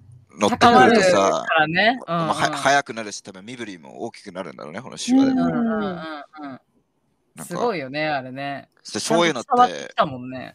うん、そうそう、あんまり他で見たことないからさ、そうんの、手話でのこの熱いうん。あの、うんシーンというかさ、うん、だうん。からそれは新鮮だったな。確かにね。うん確かにね。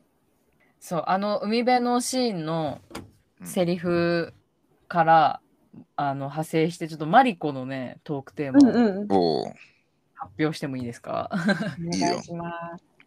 私もすごいお気に入りのセリフではあったんだけど、あの激しく喧嘩を兄弟でね、うん。するシーンで、お兄ちゃんがあの、うん。家族がバカに見えてもいいじゃんって、俺たちは無力じゃないっていう話をするシーンがあると思うんだけど、そのマリコの意見的には、なんでマリコがこの映画を好きかっていうと、うんうん。その家族になるっていう覚悟についてを考えさせられる映画だからだそうなんですね。難しい。まあマリコうん。聞いてたらねマリコらしいなってめっちゃ思うんだけど、うなんか最近そのマリコがプライベートでねこういろんな人と話す中で結構なんか家族へのこう理想をすごい語るのを聞くことがたまうん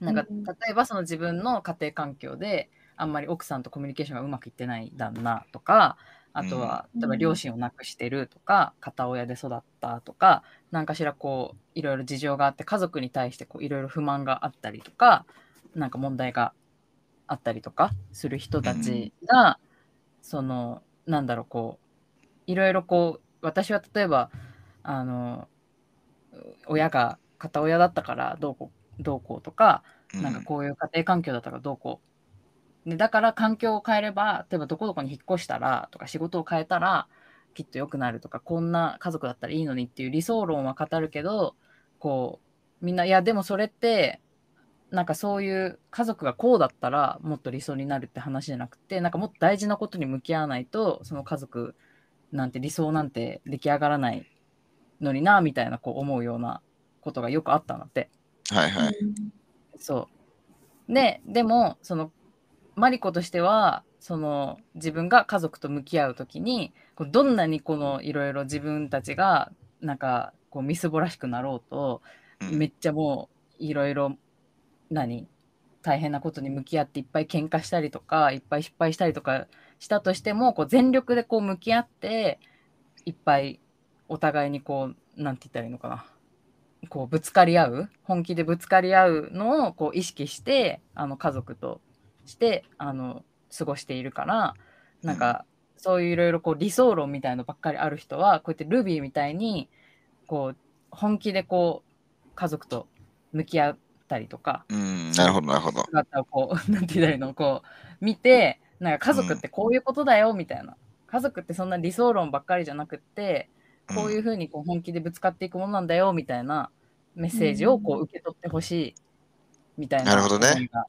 こうちょっとうまく今 全然うまく説明できなかったけど、まあ多分あれでしょ？なんかあのーまあ相手に対して、まあこうしてほしいとか、家族にこうなってほしいとか、そうやってなんか理想ばっか持ち続けるだけじゃ結局なんか根本的な解決的には向かっていかなくて、なんか、まあ、どちらかというと、まあ、それぞれね、ルビーだったり、うん。個人個人が、まあ、自分に対しても、その家族に対してもこう正直な気持ちで、もう正直な姿勢で、それぞれがまあぶつかっていくというか、まあ、接していくことによって、うんうん。まあ、そのその本当に言う、まあ、理想的な家族の形みたいなのにふうに向かっていくんじゃないかみたいなことだよね。そうそう。結局映画内でもそうだったもんね。うん、そうそう。だからこうやってなんていうの？映画内でもめっちゃ喧嘩したりとかするしぶつかるしすごいなんかまあエネルギー使う大変なことじゃんねこういう家族のうん。間のうん。話って。でもなんかそれこそがそうやってぶつかってどんなになんか人からバカにされようがどういうふうに見られようが関係ないって思ってこう本気で向き合うっていうそれこそがもうそもそも理想なんじゃないか。それが愛ってもんなんじゃないのっていうマリコの意見。うん。うん。っていうのに対してこうみんなはこう家族を持つとか家族になる覚悟どういうふうに感じてますかっていうトークテーマですね。なるほど。難しいな。うんうんそうちょっと深いトークテーマにはなるけどうん確かにこのルビーたちはまあいろいろあるけど確かにこういろいろぶつかって喧嘩もしてエネルギー使うこといっぱいやってたわけじゃんね。でルビーも若いなりに頑張っていろいろ問題解決しようともがいていたけど、うんそのお兄ちゃんの多分お兄ちゃんもいっぱいは話してないけどさ多分溢れる思いが多分さ他にもいっぱいあるはずじゃんね。それで最終的にこうルビーとこうバーって喧嘩した時に家族がバカに見えてもいいじゃんって言ったあの一言は確かに私もすぐハッてしたしあのシーンを見た時にねうんすごいいいセリフだなって思ったし。まあ、結局すごい愛をあの家族の愛を私たちはこの映画を通して見せられるわけじゃんね。うんうんだからそこに関してみんな一応もう結婚も2人はしていてうん。家族を持っているわけですけど、どうでしょ難しいな。まあ俺はね、う、うん、俺は苦手なんだよな、そういうの。そういうのとは。なんかあ何ぶつかり合うのか？いや、自分に正直になってみたいなさ、あのーほ本気で素直な気持ちで、あのーぶつかっていきましょうみたいな、うんあの接していきましょうみたいな、絶うん対やりたくねえもんな。そんななんで？あそうなは。の？へうん。いえ向こうがやってくるのはまあいいいいですけど、うん。やりやりたければ好きにしてくれれば。うん。俺はでも個人的にできないな、そういうのは。うん。あああいうの一回もやったことないもん、俺人生で。なんかこうう、ん。あああいうのっていうのは？うん、何でもいいんだけど、その、本気で、何、誰かとこうさ、何ももう、何も、戦略も隠し事も、何もなしで、もう気持ちだけのぶつかり合いみたいなさ、よく映画とかであるじゃん。その、うん、俺は公文だよみたいな。そうそうそうそうそう、うんみたいなのって、ね、うん。その、コーダにもあったし、その、例えばお兄ちゃんとね、ん。えー妹の支援とかもそうだし、うん。まあそういうのってまあ大事だなと思う反面、うんうん、あの、俺はできないなっていうのが強い。うーんうん無理無理。絶対無理。えじゃあその奥さんにもうん。ワイフにもこう正直な気持ちであんま伝えることないの？いやね、ちそこがまあ難しいところなんね。別に嘘ついてるわけじゃないんだけど、うんうんでもほら、ああいうのってちょっとさ、この建前とか、ね、ちょっと、こう言ったら、ちょっと聞こえ方悪いかなとか、それなんかもう、考えを全部もうすっ飛ばして、気持ちだけで話すみたいなさ、うんうんあの、そういうことじゃん。うんうんうんうんそういうのが俺ってできないわけよ。うんわかるああ、さらけ出すみたいなこと。そうさらけ出すみたいなのできないし、絶対やりたくない。気持ち悪いと思っちゃう。それは自分に対して気持ち悪い自分に自分に対してだよ。うん。え、これからどんなに長い年月が経っても奥さんにそういうことする時は訪れないの？チャーリーは。いや、知らないけど、うん、キモいじゃんだってなんか。えー、キモいうん。えそれはじゃあやってる人に対してうんは第三者としてキモいなって思ってやってる人に対してちょっとしか思ってないよ。ちょっとし ちょっと思うんだ。ちょっと思ってるみたい。ちょっとだけだから。うん。でも自分はほら、やっぱりやりたくないよね。そういううのは。ん。うんなるほどね。鈴鹿はどうですか？こう今息子さんもいて旦那さんもいて。そうだね。仲いいですか？家族は。仲、仲はいいんですよ。いいんですけどね。でもやっぱり子供が、うん いや、いいよ、いいよ。仲はいいち。なみに今息子さんやっぱりいくつ？えっとね、1歳3ヶ月になった。1歳3ヶ月。はい。まあ大変だよね。そううんうんうん。そうねそ。れでそれで。やっぱりこう、う子供が生まれると、うんう。うんん、なんか夫婦の関係性とか、まあ、家族っていうものは確かに変化はお大きく変化したなとも思うしうん前ほどなんかこう理想というかね綺麗なというかうん思い描くような綺麗な家族ではなくなったなと思う正直。うん。うん、ななんていうかなこう家族はこういうふうにしていたいなとかね。理想はそれはもちろんたくさんあるし、まあみんなあるよね。それはもちろんね。あるよね。そうそうそう。私こう、うんうん。こういう二人でいたいなってあったけど、子供が生まれてからは、なんというかな、まあ、マリちゃんが言ってたみたいな、うんぶつかり合ってじゃないけどね、そうそういうか、うんうん。家族になる覚悟っていうか、まあ、確かにそういうのはあるな、いろいろ、うん日々。うん。まあ、やっぱ子供できてくるうんとまた違うんだろうね。そのうん子供がなのかな。ちっちゃくてさ、まあやっぱ大変じゃん。うん知らないけど何かと。まあうんそれで、まあうんふ夫婦間のなんか関係っていうのが変わってきたりっていうのはやっぱりよくあるんだと思うし、でさらに子供が今度大きくなってきたらさ、夫婦間だけじゃなくて、そのその親と子供間とかのあれとかもね出てきてで家族ってやっぱ、うんうん。あの多くの人にとって一番ね、近い存在であるわけじゃん。その自分の、うん。何配偶者だったり、うん。子供だったりね、まあだからそのさら、俺みたいになかなかさらけ出せないやつでもまあ、うん。最初の一番近い存在っていうのがまあ将来なんかこれからできていくことがあったらまあ、うん。うん。あるのかもねどっかで。そのいやでもこれ言ったらキモいなとかいうのを忘れて、さらけ出せる時がうん。来るのかもしれないね。気になるね。でも、チャーリーに子供ができたら、チうん。うん、ャーリーがどんな風になるのか、どうだかね。うん。えでもさ ちなみに鈴鹿はさその子供できる前は特にそういう風にうわーってこうお互いもうさらけ出して言い合ったりとかぶつかり合ったりするってことはなかったの？旦那さんと。だけど頻度としてはそんなにはなかったかなって。なんかこう、うんうん言い合うことはあっても、お互いこう、ここは言わないぞみたいなね。ここまでは言わないっていう、うんうんなんていうかな。限度じゃないけど、ここはここだけは守って話そうみたいなのがあったけど、うんそうそう、今はどうかと言われれば、もう全然なんか、あいこれ言わなきゃよかったみたいなことまで言っちゃうぐらあーあその い、ストッ激しい言い合パーいとかもをあります。あるある。それは子供ができたことによってっうんてことだよねやっぱり。そうだね、ストッパー、そう、うんストッパーが外れちゃう言い合いになることが多くなったなっていうのはすごく日々感じているかな。うんうんでもそれがなんでかは自分もわかんないな。あそうなんだなんでかわかんないもんなんだ。そっか。うーん。うんじゃあ理由はわかんないけど漠然と子供ができてから変わったっていう感覚が鈴鹿の中ではのかな、うーん。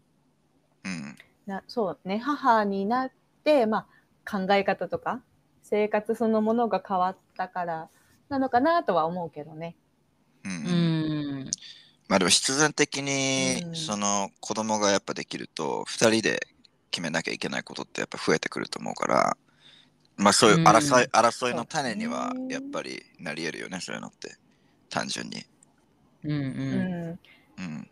なんかそれがさまた日本人と例えば例えばだよ日本人と日本人が結婚してもそうなるのか、うん。うんあの国際結婚だからこそのそのお互いの文化とかね育ってきた環境も違うから余計そうなるのかとかよく考えるけどうん。でも結局関係ないんだろうなと思ってる。そうだね。なんか、多分そういう国際結婚とか、この映画だ自由とかさ、その家族によってなんか特徴みたいのは多分あるだろうけど、多分結局変変わんないんだろうね。どの家族族になっても。うん。かなと私は思ってるんだけどチャーリーはどうかな。いやでも、いや国際かに。婚は難しいっていうのはあると思うけどな、俺はむしろ。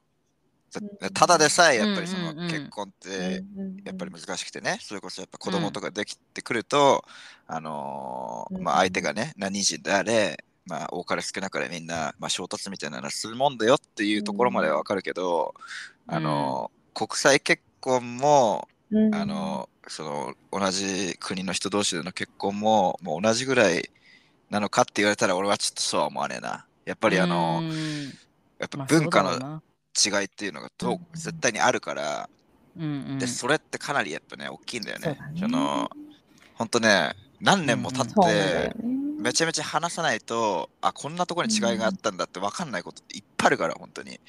うんあの気づいてない違いうんが多分いっぱいあるだろうね。うんそうそうそうそうそう。それが違う認識が違うんだって気づくまでに時間がかかったり多分するんだろうね。そうそうそうそう。そもそも。あるんだよ。でそんなのだってさ、確かに。あの東京と大阪でもうんあるじゃん、るね。絶対。うんでその例えばもう貧富の差とかねそのうん裕福な家庭で育ったとか、あとジェネレーション、うん例えば20歳年が離れてたらそんだけやっぱやっぱ違いがジェネレーションギャップがその場合はあるわけじゃん。ね。で、うん国際結婚っていうのはやっぱり、まあ、今結構うんメディアとかの影響で、なんだろう、なんだそんなに距離が遠く感じないけど、実際に触れ合ってみると、やっぱりね、違うんだよ。うーん。結構違う、本当に。あの、で、うんそこの、俺はね、そこの想像力が足りてない人多いと思う、めちゃめちゃ。あの、まあ、日本ってうん。あんまりその外国の人とさ、触れ合ったりするあの機会がないじゃん、少ないじゃん。まあ確かにな。例えばそのヨーロッパとかアメリカの人とかと比べると、うん。やっぱり絶対的にその数自体、日本にいる外国人のさ、数がうんまあうん少ないわけだから、割合的に含んで考えてね、うん必然的にそのうん。頻度みたいなのは減ると思うんだけど、うんまあ、俺もうん。まあその実際そうだったんだけど、今外国人と結婚して、今海外に来て、今いろんな国のいろんな人と、いろんな年代の人と話す環境にいるんだけど、もうひね、ひね、ひね、でっかい声でそれ今。ひね。なんか日々千、鳥の大悟が言いそうな。どういうこと？多分日々、金々みたいな言いたかったんだな、今。なんか、常々みたいな、日々常々。でも通じてたよ。ひねで通じはいはいて日々常々ね。はい通じたなる。通じた。うんひねね。はいはいはいうん、ひね、思ってるんだけど、通じたよ。言いたいことは伝わそうって。そう。うんうん、伝わるな、日本語って。うんうんうんうんいけるよね。今私も思った。伝わってるよ。そすごいな、うん伝わったの、ひねで。うだよね。まあ、なんか、そうだね。こう、リマインドされる日々だからさ、うんうあの、んなんか当たり前だと思ってたことが、で本当もう全然違う国の、もう全然違う環境で、あの人育ってるわけだから、なんうか、んうんそれはもう違うんだよね、うん考え方が。あのうん人生の大部分をそういう全然別の場所の別の環境で過ごしたら、人間本当にず自分のこの物差しじゃ測れない、どこにいるぐらい本当は離れてる。でもその距離感を、例えば、まあ俺なんかだったらその、まあ、やっぱ英語で話しちゃうからさ、で向こうもうん。英語で話してくるから、一見こう、分かり合えてるようなうん。同じ言葉で話してさ、気がするんだけど、うん。実際もっと距離あんだよ。本当になんかね、この、うん。文化の、あのー違いによる距離みたいなのって、あの俺でさえ、俺でさえこの海外経験豊富な俺でさえ、あの俺の持ってるよりさらにもうもっと先に行くくらいの距離があるんだなって思ってるうん。わけだから、多分本当日本に住んでる人とかね、あの旅行した時とかに、なんだよあいつって多分思うやつとか変なやつとかに会うことってあると思うんだけど、ちょっと一回ちょっとね、そういうとこを考えてほしいね。うんこいつはもう違う国の違う環境でも育ってるんだって。だったら、むしろこうなるのが普通なんだみたいなのも絶対あるからね。うん。そう、そんぐらい。確かに、なんか日本人同士だったらさ、例えば今のトークテーマみたいにめっちゃ正直にさらけ出してぶつかり合って話して話して話したら、なんかこういろいろ紐解いてったらなるほどこういう家庭環境だったからこういう考えになるんだなとかさ最終的に納得できるうん。ところまでたどり着く率が日本人同士だったら高いけどうん。話して話して話してうん話して話していろんなこと側面から見ていろんなことも知ったとしてもうん。外国人だったら相手が。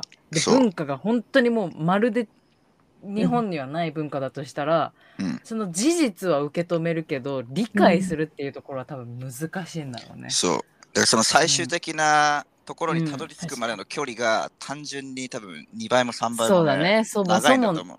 長いだろうな。パートナーが外国人の場合は、うん、そうだ。ね。結構やっぱそういうのあると思うよ、俺は。うんうんうん。うんうん鈴鹿はどう感じる、さっきそのねやっぱり文化が違うからかなとも思ったけど、一緒なのかなとも最近思うっていうことを言ってたけど、うん。チャーリーの話も聞いてどうですか、そうね。でも確かにその倍、倍の倍かかるって聞いてそうかもとは思ったな。どの、うん。例えば同じ国のど、ね、人同士が結婚しても、うんううんん。まあいろいろあるとは思うけど、やっぱり倍の倍かかるっていうチャーリーの話はそうだなと思ったな。う。うんんそうだなって、うん ぐさっときた。うん。あーやっぱ時間ががかかるなっていう感覚はあるのね。あるね。あるし、なんかこれ、いうんつかたどり着けるのかな、同じところにとも思う時もあるかも。うんうん。うんうん正しどねい、どっちが正しいっていうことじゃないじゃない？もう文化でさ、当たり前うのん。そうだねこ。とと思って育ってきた二人だからさ、うんうん。うん、うん、そうね。でもその、マリコの、あの、テーマ、特テーマで、その覚悟、うん家族になる覚悟が、っていうことになると、あー覚悟が足り、まだ、いまだにね、足りてない、こうちょっと、なんていうかな、どっしりこう、構えなきゃいけないんだろうなとも思うな。うん。うん。まあでも、その相手がパートナーであろうと子供であろうと、やっぱり、さら、全部さらけ出してぶつかるって結構難しいよね。難しいですよ。口で言うよりね。うん。う。うんん。そうでありたいとそうだ思うけど、ね。ね。全部はね、やっぱり、うん。うん。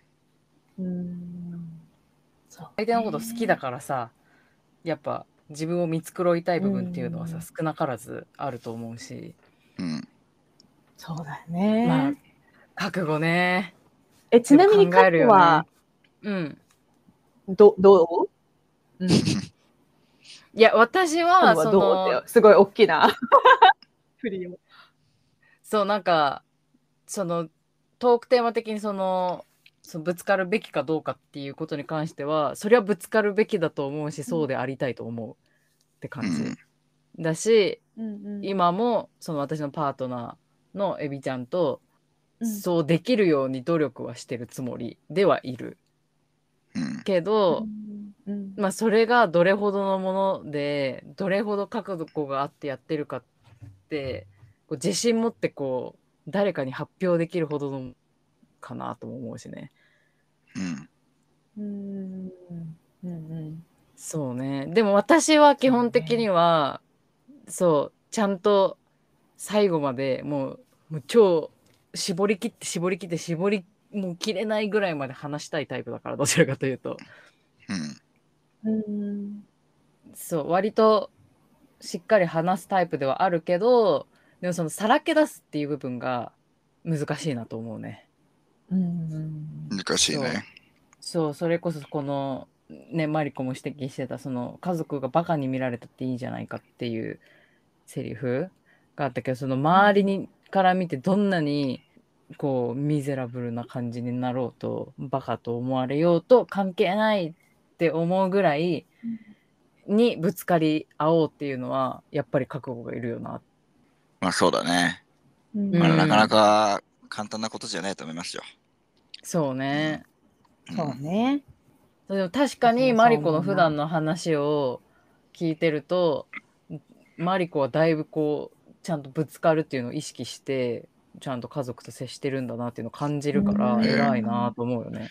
そうか。はけよいっつって。はげ治った治った。まあだしやっぱり聞いてると、まあ、子供がいるっていうのは大きいんだろうなっていう感じもするよね、鈴鹿が言ってるみたいに。そうだね。そう子供がやっぱいるとそんなこと気にしてられないってういう、ん。そんな多分プライド持ってたら。生きていけないんだろうなっていうのは、なんとなくこう2人の共通点として見えてくるところかなやっぱり。そうだね。それはなんかちょっと見えたね。うん、そうね。でパートナーと結婚して家族になるっていうのもあるけどまあその血がつながってる家族を新しく作るっていうのってまた違う完全に違うステージなんだろうなって思う。うん。うん。うんそう、そうだね。確かに。うんうん新しい家族、うん、確かにそうだよね。言ったらねパートナーは別に血はつながってないじゃんね。うん。うんうん、書類上の関係だけどやっぱ子供ができたらね自分の DNA を受け継いだ生物が出てくるわけだから、うんでも多分そうそうそう、そうよ。自動的にちょっと覚悟させられるみたいなとこもあるんだろうねもう生まれちゃったら、まあまあまあ、そうだね。責任感みたいなのもあるしね。うん本当に。うんうんうん。うん。なんかこの目の前のこの命をみたいに思うからね、やっぱり。うんうんうんなななんかこう、周りを気にしてられないみたいなのは確かにそうかもしれないね。うん。なるほどね周りを気にしてられない場面が多分いっぱい出てくるんだろうね子供を育てるってなると、そうだね。うんそうそうなでのかも多分それをどんどんこう重ねていったらだんだんそういうなんかいらないプライドとかも多分削られていくんだろうな、うん。そうだね。うん、そうかもしれない。かなと思いますね。うんうん。ちなみにさこれは私が個人的に気になることなんだけどさ今こう旦那さんと日本で子供を持って生活してて、このそういう日本人じゃない外国のパ、外国人のパートナーと日本で子育てするっていうところで、なんかこう感じるものってあるの、個人的に。あるある。なんか、インドネシア、うんまあ、私の旦那はイスラム教徒だから、う。うんうんその、ある程度自分の息子が、あの、18歳とかね、こ自分で判断できるような年になった時に、やっぱりこう、おその教えを、イスラム教の教えを守ってほしいと、私の旦那は思っているわけ。う。うんうんんだけど、私はそこまで、まあ、その環境で育ってきてないから、うんうんそこまでの思いはないし、わからないこともたくさんあったりとかして、うんいろいろ考えると、日本に生活してる方がいいのか、うん向こう、げ現地のというか、インドネシアに行って、それが当たり前の中で、当たり前の環境で生活した方がいいのかとかはよく考えてる。うん。なるほどね。そうねなんかこう、全然違うからね。あんまりこう、イスラム教徒がいない日本で、うんうんまあ、それこそさ、マイノリティになるわけじゃない？うん。うんその中で育てていくのか、マジョリティの中で育てていくのかとか、それは考うえああ確かにね、うん。そっか。いそのインドネシアに行ったらイスラム教徒であるってことがマジョリティになって。逆にそうじゃないことがまあそうだね。マイノリティってことだよね。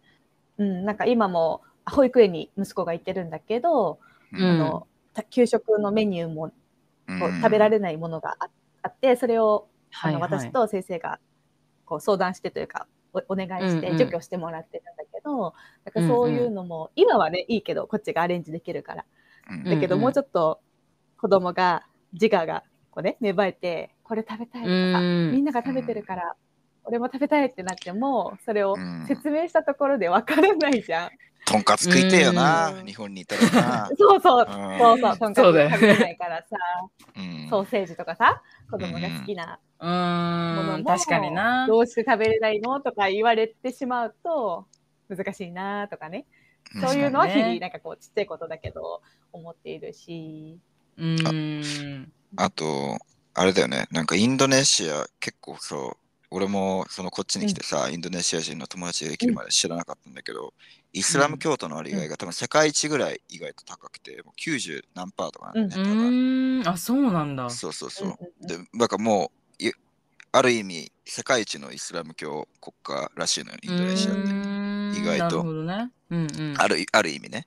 うんうんうん。それで、だから結構厳しくて、うん。あのーちょうど去年の今頃ぐらいに新しい法律できたんだけど、なんかもう、そのイスラム教でもう政治もそういう方面に行ってるから、もう結婚前の婚前性交渉禁止っていう法律が、なんかもう導入されて施行されてるらしくあああったね。て、1年ぐらい前に。うんで、はい。これ、これのやばいところは、まあその国民全員に対してってところもね、その宗教の介入みたいなのがさ、まあ、結構政治に対する宗教の介入良しとされない国がね、世界中には多いから、うん。そんな中でうん。こういうのが行われてるっていうのは結構、まあうんうん。まあ、国際的に見てもね、ちょっとどうなんだろうって思ってる人とかもいっぱいいると思うんだけど、うんうん。さらにこれに関しては、あの、インドネシアに旅行に来た外国人にも適用される、あの、うんうん。法律らしくて、うん例えばだから、うんハネムーンでさ、うん。まあ、席入れる前にあの結婚式の後にパーッとこうバリ島に行って、うん。そこでちょっと一晩盛り上がってやったのなんか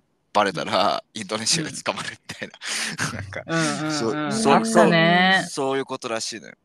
うんだから、その辺の価値観とかもさやっぱりあの変わってくると思うからそれは日本のそれとはね。うんうん。だからそれこそのうん子供が大きくなってきたりとかしたらさやっぱねうんやっぱ 周りと比べてみたいなとかも出てくると思うし、うんいろいろね、なんか問題はあるよね、やっぱり。そうだようね。ん。そうだね。そうそう。うん。だから、ちょっと短期間でも、うん、数年単位でもインドネシアで生活したいなとは思ってる。ああ、いいかもね。うんうん。そうそう。全く知らないより、やっぱり知ってて、知ってた方がね。そう、そう鈴鹿自身もね。そうそう、私自身もうんうんうん分かるそうだことがあるかもねしれないしね。そういうのは、日々考えるね。うんうんその息子さんも選択が自分でできるようになるもんね、どっちがいいかって考えれるもんね自分でうん。日本にだけ、ね、日本の生活しか知らなかったら、そりゃね、うんうん 知らないとこ行くより知ってるとこにいた方がいいと思っちゃうからね。うんうんうん。そうだね。うんなるほど。ねうん。ちなみにうん。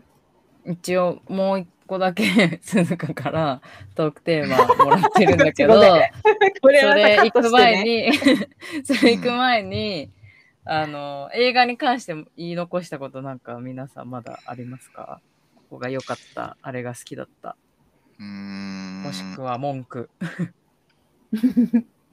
俺さ、これさ、うん。あの、どうせ誰かが調べるだろうと思って一個聞いてなかったとこがあったんだけどさ、おあの、うん。最後のあの、あの、梅津和夫のグワシみたいなあの手は、なんだ、ななんて意味なの？あの手話。あれね I love you だよ。あ。I あ love you？ー、あうん。そうこれたまたま最近私も知ったの。ああ、映画見る前に知ってたんだあ。そう。びっくりしてる今タイミング良すぎて。ああ、そうな数日前に。結構むずそうじゃなかった？あれ。なんか、手が。なんか複雑だったよね。そううん。うん。グワシみたいなやつでしょ？グワシみたいなやつそう。でもなんか指がなんかさ、だとな指がなんかクロスして、なんかあクグワシロスすんだグワシレベル4みたいな、そんぐらいのむずさ。あそうだただのグワシじゃなかったんだあれうん。そう私はね、あれ調多分べました I よ。love you だとあえ調べたの？あでもカノが合ってる。I love you だけど、あの合ってる？難しいさ、複雑なのは本当にっていう意味らしい。えー、本当にっていう意味がなるほどチャーリーが言うああ、なるほどね。難しいレベル4この形いそうそうそう。ワンランあなんかク上の。た足してんのじゃあ、その普通のうん I love you に、なそうんそうか、そう。ああ、なるほどね。本当にっなるていう。足してそうなってるみたい。I love そ you れはそう私 much がってことか。そうそうそうそうねそとっても愛してるよになるのね。そのレベル4だと。う。調べた、うん、うん。調べた限りだと。で、ただの、ただのグワシだと I love you でいいってこと？うん、だからのそのあれはグアシそのままだったっけ？え、まあえ、グアシイコール違なうの？ああれ？グアシがそもそもどんなだったか俺なんかあんな感じだったぐらいしか。あれだよね。中指と薬指だけ折るそうだね。で、それが I love you。あ、これえ違う？グアシね。グワシ逆にどんなんだった？グアシもうちょい変だった気がするな。うんと。それで中指と薬指を折って、うん他の指を広げてる状態が I love you だよね。そうそうそなるほど。ロックンロールに親指が立ったバージョンね。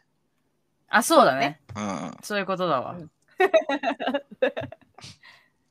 あ、グワシの方が複雑だった。グワシは小指と中指グアシめっちゃむずいじゃん。俺も今めっちゃむずい。いじゃん。無理じゃん。これ小指折れる人じゃないとできないじゃん。俺左手ならできるけど、右手は無理だな。え、片方できる？私、右はできるけど左無理だ。うんえ？どっちも無理手はできるな人いるんですけど、ここに。グアシどっむずいちもね。ならない。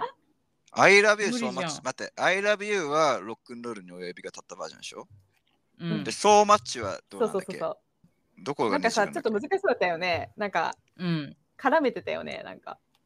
シュは愛してる。けあ出たあ、出た出た出た。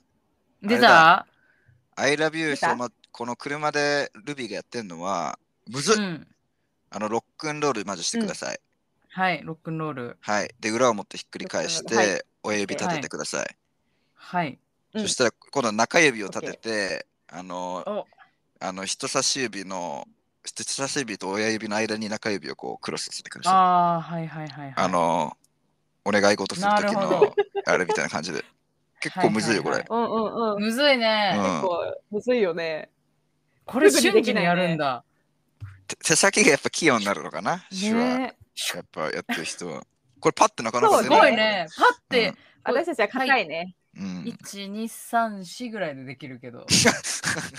あれ違う。俺はまあ、俺は三四って感じ1、ですけど2ぐらいでいけるけど。あれ？3、あれ4まではい。3時までいかなかっ死はかかりすぎじゃない？うんかかりすぎだね、それはちょっと。た。3、4。じゃあ、これ帰ったらみんなパートナーに、家族にやりましょうね。いや伝わらないでしょ。うん。いいじゃん。いい。気持ちだけ。何？ってうん何？って言われる。る。うん、なカナは、カナはグアシでいいよ。グアシで。え私、グワシできないもん。エビちゃんはグアシでいいよ。できないんだもん。ググアシ多分一番むずいまであるけど。一番むずいわ。グワシは、うん。もう手話のレベル超えてるわ。むずいね、これね。できないもん、左でも右でも。この写真今送りたいもん。多分どっちもダメって言ってたもんね。1、2、3、4、5、6、7ぐらいでいけな気い。になるわ。え？だいぶかかるね。あれ？ん？ここか。いや、無理無理無理。無理か。無理だわ。はじゃあしてってください。これはーい。はい。なるほど。ぜひぜひ披露して。そうだね。みんなか家に帰って。まあでもそう思うと本当にね、柔らかくないとできないわ。ね、手話ってすごいわ。これはでも、英語の ね英語だけじゃなくて共通でそうだ I love you はこれなんかな？いや、なんか確かね、日本語と英語とかとち違うらしいよ、手話って。違うよね、手話ってね。英語もしかしたら手話うよね。うん。同じやつもあったりするのかもしれないけど、でもこ基本的には違うらしい、うん言語にうよって。ん。うんなるほど。うんまあそんなこんなで、最後のトークテーマに行きたいと思うんですけれど、良いですか、いいよ。うん、あの、鈴鹿が最近みんなお昼ご飯何食べてる？って気になってるそうです。え？ちょっと本当ごめんね。本当に。すいません。うんあのね、すごいよ、天然炸す裂で。ごい。おお昼ご飯、うんき昨日か、あの、鈴鹿の収録に向けて、なんか、あの、話したいトークテーマとかあったりする？うん。って聞いたら、えー、なんだろう、最近みんな休日とかどうやって過ごしてるのかな？あと、お昼とか何食べてるのかな？と気になるって言われて、んって思って。私めっちゃこうごめんねなんかね、だ、なんか。オープニングテーマと思ったのよ。まあ、オープニングだね。うん。鳥に持ってオくるープニングでも。ごめんね、あれ？本当に素直な疑問をぶつけてしまって。そうそうそう、めうんうんめっごめん。ちゃ鈴からしいなと思って。これはコーダのトークテーマではないということでよろしいですか？つって。はい、それはもう大前提として皆様、すみませんね。本当そね。れでお昼何食べてるか聞きたいそうです。お昼難民なのよ。お昼おか。昼昼難民でね。まあ、俺はね、結構ね、もう、まあ、特にこっち来てからなんだけど、うん、あのパスタハマっててさ、ずっと。あパスタは結構主食なの？そそちらでは。いや、やっぱりでもお米とか日本と比べると高いし、なんかうん。お米に合うさ、おかずとかも、あの醤油とかみりんとかうん酒とかがさ、そもそも高いから、ーあの、なかなかね、あの一人一人暮らし、まあ、シェアハウスだけどさ、一人で、まあ、自分の分は自分で作るから、まあ、毎日料理してってなると、うん、まあ、ちょっとかさむわけよ。あのいつもうん。日本にいる感じでいくと。あと地味にさ、あの日本だと結構ちゃちゃっと炒め物とかさ、作るときにあの、うん。こう豚こまとか豚バラとかさ、買ったりするじゃん。うん。あの、うん。なんでもいいんだけど、なんかああいうなんか薄切りの肉もないんだよね、こっちね。ないよねそうそう。塊なの？そうそうそうそう。だから、だから、炒炒め物用の薄い肉がさ、ぶ別に豚じゃなくても牛でもいいんだけど、多分、うんに肉屋さんに行って自分で注文しないとないのよ。あの、うん。スーパーとかじゃ買えないの。塊のなんかやつしか売ってなくて、スープとかで煮込む用のやつなんでね。カレー、カレーの肉みたいなうんうんうん。しわかしかな。ないから、その日本の感じじゃやっぱいけないのよ、こっちだと。確かにな。なるほど。そっていよな。そうそう。で、なんか結局試行錯誤の末、あの、パスタにたどり着いて、うんもう、今はもう腕はプロ並みだね、プロ並み。チャーリーのね、ペペロンチーノがうまいらしい。うん、プロ並みだから。あ、そうなんだ。でなんかそうパスタのね、わ。いいところはね、あの、うん。材料が結構うん。保存が効くやつが多いからさ、まあ、とりあえずあスパゲッティでも何でも、まあ買いだめしといて、あともう冷蔵庫にさ、あのまあニンニクも、まあ大体あるじゃん。ニンニクと、あとうん乾燥唐辛子とかさ、うんうんうん。あとなんかパセリみたいなのもね、こっちだとよく売ってるから使うんだけど、うんうんうん。まあそれだけあれば、まあ、基本的にニンニクと唐辛子あればさ、あとオリーブオイルとやれば、まあ、うんうんそそこそこにはなるじゃん。で、あとはなんかもう冷蔵庫にあるもの足してとか、うんうんうんまあそれやっていけば結構、あの、やりくりしやすいかな。あの、なるほどね。買い物行くのめんどくさいとかでも、えー、ペペロンチーノね。まあ、ペペロンチーノに限らずよ。なんかまあ最初はやっぱそういう簡単なとこから始めるけど、うんうんうん。うんうんだんだんこう広がっていって、うんうんそしたらちょっと応用とかも効くようになってきて、あのー困ること少なくなったかな。うんその昼にパパッとなんか食いたいなって時とか、日本だとさ、えー袋麺開けたりとかなんかしたけどできないから、まあ、それの代替案として、うんなるほどね。うんパスタですね。うんはいいいアイディアもらった。パスタね。ありがとはい。う。私の明日の昼ご飯、パスタになるわ。いやでもまだカノのおすすめも残ってるから。本当にね。そうだよね。カノのおすすめはいかがでしょうか？私は最近ちょっとニートで貧乏飯が多いので、おお参考になる。う。うんん。あのークレープよく食べるね。クレープ？あの自分でクレープの生地作って自分で焼くの？うんそう焼いてそれ甘くしてもいいし、しょっぱくしてもいいから生地だ生地こやっぱ粉もんさコスト安いあかうん。そうね。らそう。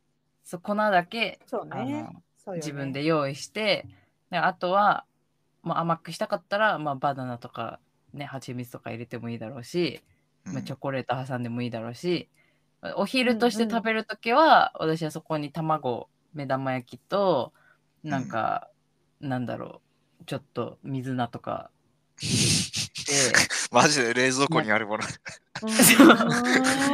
とかなんかひよこ豆入れてみたりとかうん冷蔵庫にあるなんかありったけのうんしょっぱいもので相性が悪くなさそうなものを包んで、うんまあ、塩コショウで食べたりとか、まあ、ガレットみたいな感じかな。なるほどね。う。うんん、そば粉のガレット、そば粉は買えない代わりにクレープでしょっぱくしてみましたみたいな。マジで貧乏な飯じゃん。でも、えーうまいよ、でも。まあ、うまいだろうけど。何日かいけるし、お腹にたまるし。いいじゃん。そう、まあまあ野菜たっぷりそこに入れたらにちょっと健康感出るしうん、確かに確かに。そうそうそう。そうあのね海外旅行とか行ってる時とかいいよ、結構。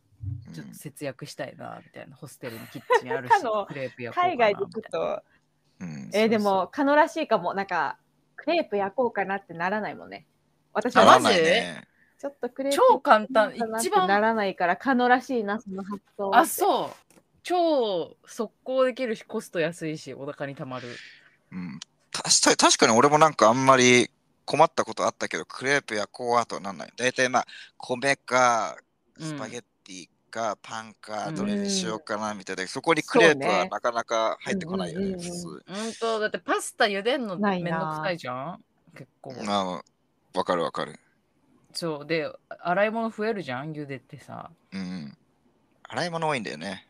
パスタやると。そう、そう洗い物増えるんだよ、パスタ。うん、でも、最近私がやっちゃうのはワンパンパスあタ。あ、のね俺あれ、わかるわかる。それはやったことない、私。え俺もない。げいや、これがね、画期的だよ。いや、わかるよマ。ジで。でもなんか許せないんだよね。えー、すなんか、パスタはさ、ちゃんと作る人ってそういうこだわりあるよね。そうそう。そうなんだよね。で、私はもうそ それできないから、そういうの好きな人は、えそういうのやってもらって、私はもうワンパンパスタでいきます。自分まあ理には理にはかなってるよね。別に。はいしかも十分うまいんですよ。ーいや、絶対十分うまいとは思うんだけどね。そう。うんもう作り方は簡単です。パスタをちょっと半分にパキパキって割って、お鍋に簡単に入る。割ります。うんうんで、お湯ある程度振ったところにパスタ入れて、好きな材料を全部ぶち込みます。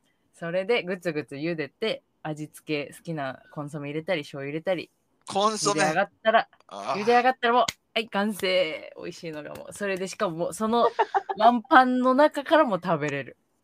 あもう、箸とそのフライパンです。なるほど。もう洗い物。いいね。私は賛成だな。チャーリーは絶対反対よね。ああ、熱い言ってたもん。いや、でも、忙しい日々の中でね、そんなになんかこう、なんかじっくりニンニクとかさ、うこうクツん。クツしてられないみたいなとこもあるじゃん。いや、わかるわかる。そうね。お昼はパパッと行きたいじゃん。ん。うんまあね。うん。そうね。そうそう。だからおすすめよ、ワンパンパスタ。なるほど。うん。あと、そうめんだえともっとちょっと一瞬ですよ私はやるわ。私はね。マジで超簡単だから。すげーってなる。十分うめえじゃんってなる。マジで。ごめんね、チャーリーの前で。うん ありがとまあでも、やっぱ子供もいて大変だからねそうなんだ。うんうう。ん。じゃあね。うん。うん。ありがとう。ちょっとチャーリーに許可ももらったんで、ワンパンパスタもやってみようと思います。はい。全部、ちょっと試してみてくだこさい。れさ、リスナーの皆さんさ、何の話よって思っちゃうよね。本当だよなあり。がとうね。いやいや最近よく食べるお昼何をご聞かされてんだ、この最後みたいな。飯。うんもう本当。申し訳ない私の ボケが。あの、あれね、ワンパンはいいけど、あの、アルデンテだけは忘れないでね。あの、茹で加減だけ気をつけてください。わかりましたねあうん。そうね難しいんだよね。そうだよね。アルデンテね。好みだからね。好 み好み。そうね。でも私は硬いの好きだから、アルデンテはい。頑張り、まあね頑張ります。お願いしでます。ワンパンでアルデンテむずいんだよな。あ、そうなんだ。まあまあまあ、そうなんだよ。そうか。まあそんな感じでもぜで。ひチャーリーのペペロンチーノもそうね。きたいから、そうだね。日本に帰ったら振る舞います。機会があれああ、よろしく食べたいよ、チャーリーのペペロンチーノ。うん。ね気になるよね。気になる。うまいらしいんだよ。プロ並み。そう、チャーリーのワイフが褒めてたからね。うん。真面目な顔で。美味しあ、そうなののね。もうそれだって3年ぐらい前の話でしょ、しかも。お俺が俺がこの3年間何もしてなかないかって言ったらそんなことないからね。おさらにそっからもう 腕をから今。上げたね、ハードル。うん。うん。うんあげたね、自分で。うんプロですよ。楽しみだわ。頼むよ、じゃあ。本当に期待してるわ。うん。うん。で、本当にね、うん。ぜひぜひお願いします。はい。では、そんな感じで、トークテーマも話せたし、はい映画の話もできたしということで、いつも通りおすすめの映画で終わりにしようかなと思います。うん。はい。はい。ちなみに、鈴鹿おすすめの映画何か持ってきてくれたりしてますか？だからちょっと考えたんだけど、うん。ちょっと最近、映画と遠くなってしまって思い浮かばなかった。うん OK です。そうね。なかなかね、子育てしてると映画を見る時間取れないよね。そうなのね。すいません。いえ。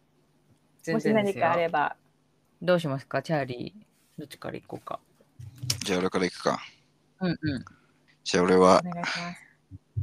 今週は戦闘ブーマンを紹介しますお。見たことある人も多いかなと思うんですけども、うんうん見たことある、まだ見て私ない。おない。デニーロだよね。あれ違うっけ？パチーノです。あ、パチーノだ。そうだ、パチーノだ。惜しい。うん、はい。逆だったね。うん。逆だったわ。はい。じゃあ、うんうんあらすじから紹介していきます。うん。お願いします。はい。まあ、一応主人公は男子学生みたいなやつで、うんうんで、こいつがちょっと金に困ってて、うん。で、金欲しさに、なんか、盲目の退役軍人の頑固親父みたいなやつ、パチーノの面倒を見るよっていう話なんだけどね。うん。で、このパチーノの頑固親父は、うん。普段、なんかめい姪っ子かなんかの家族が面倒見てんだけど、うんでもこの姪っ子家族が旅行に行って家開けてその間一人になっちゃうから、あのーその間に、まあ、金を払うから、うちのおじさんの面倒を見てくれと頼むわけよ、男子学生に。うんうん。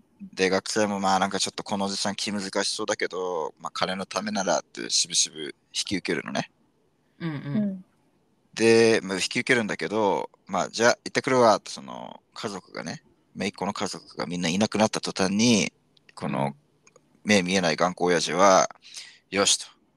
じゃあこれから俺の思い出の地のニューヨークに行くぞって言い出すのよ。うん。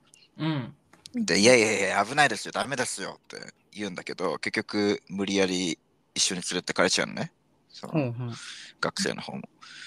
で、まあ、行く途中ででもうしょうがないなっつって。ところで、こんな目も見えないのに、ニューヨークに行って何するんですか？って聞いたら、うん。あーこいつが、いや俺はこれから、まず兄貴に会って、その後、世界一の女を抱いて、その後、銃で頭ぶち抜いて死ぬって言い出すのね。ほで、うんさてさて、どうなるの？やらみたいな話。う。はあ、そんな感じなんだ。そうそうそうそう。うーん。で、まあ。コーダはね、聴覚障害が主題に含まれていたけど、うんうん。こっちはまあ視覚の方の障害だよね。目が見えない人うんうんが主人公な、まあ、はうんうん。わけで。で、まあちょっとヒューマンドラマもありつつ、ちょっとコメディ要素もあるみたいなのが共通点かなと思って、この映画紹介することにしましたと。なるほど。うん。そう。俺めっちゃ好きなんだよね、戦闘は。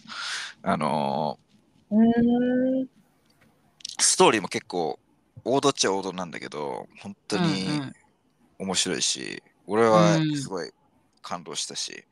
うん。で、うんまあ、それが誰のおかげかって言ったらもう8割ぐらいパチーノなんでね。パチーノのも演技がいいんだ。ううんパッサンの大熱演。うんさんの。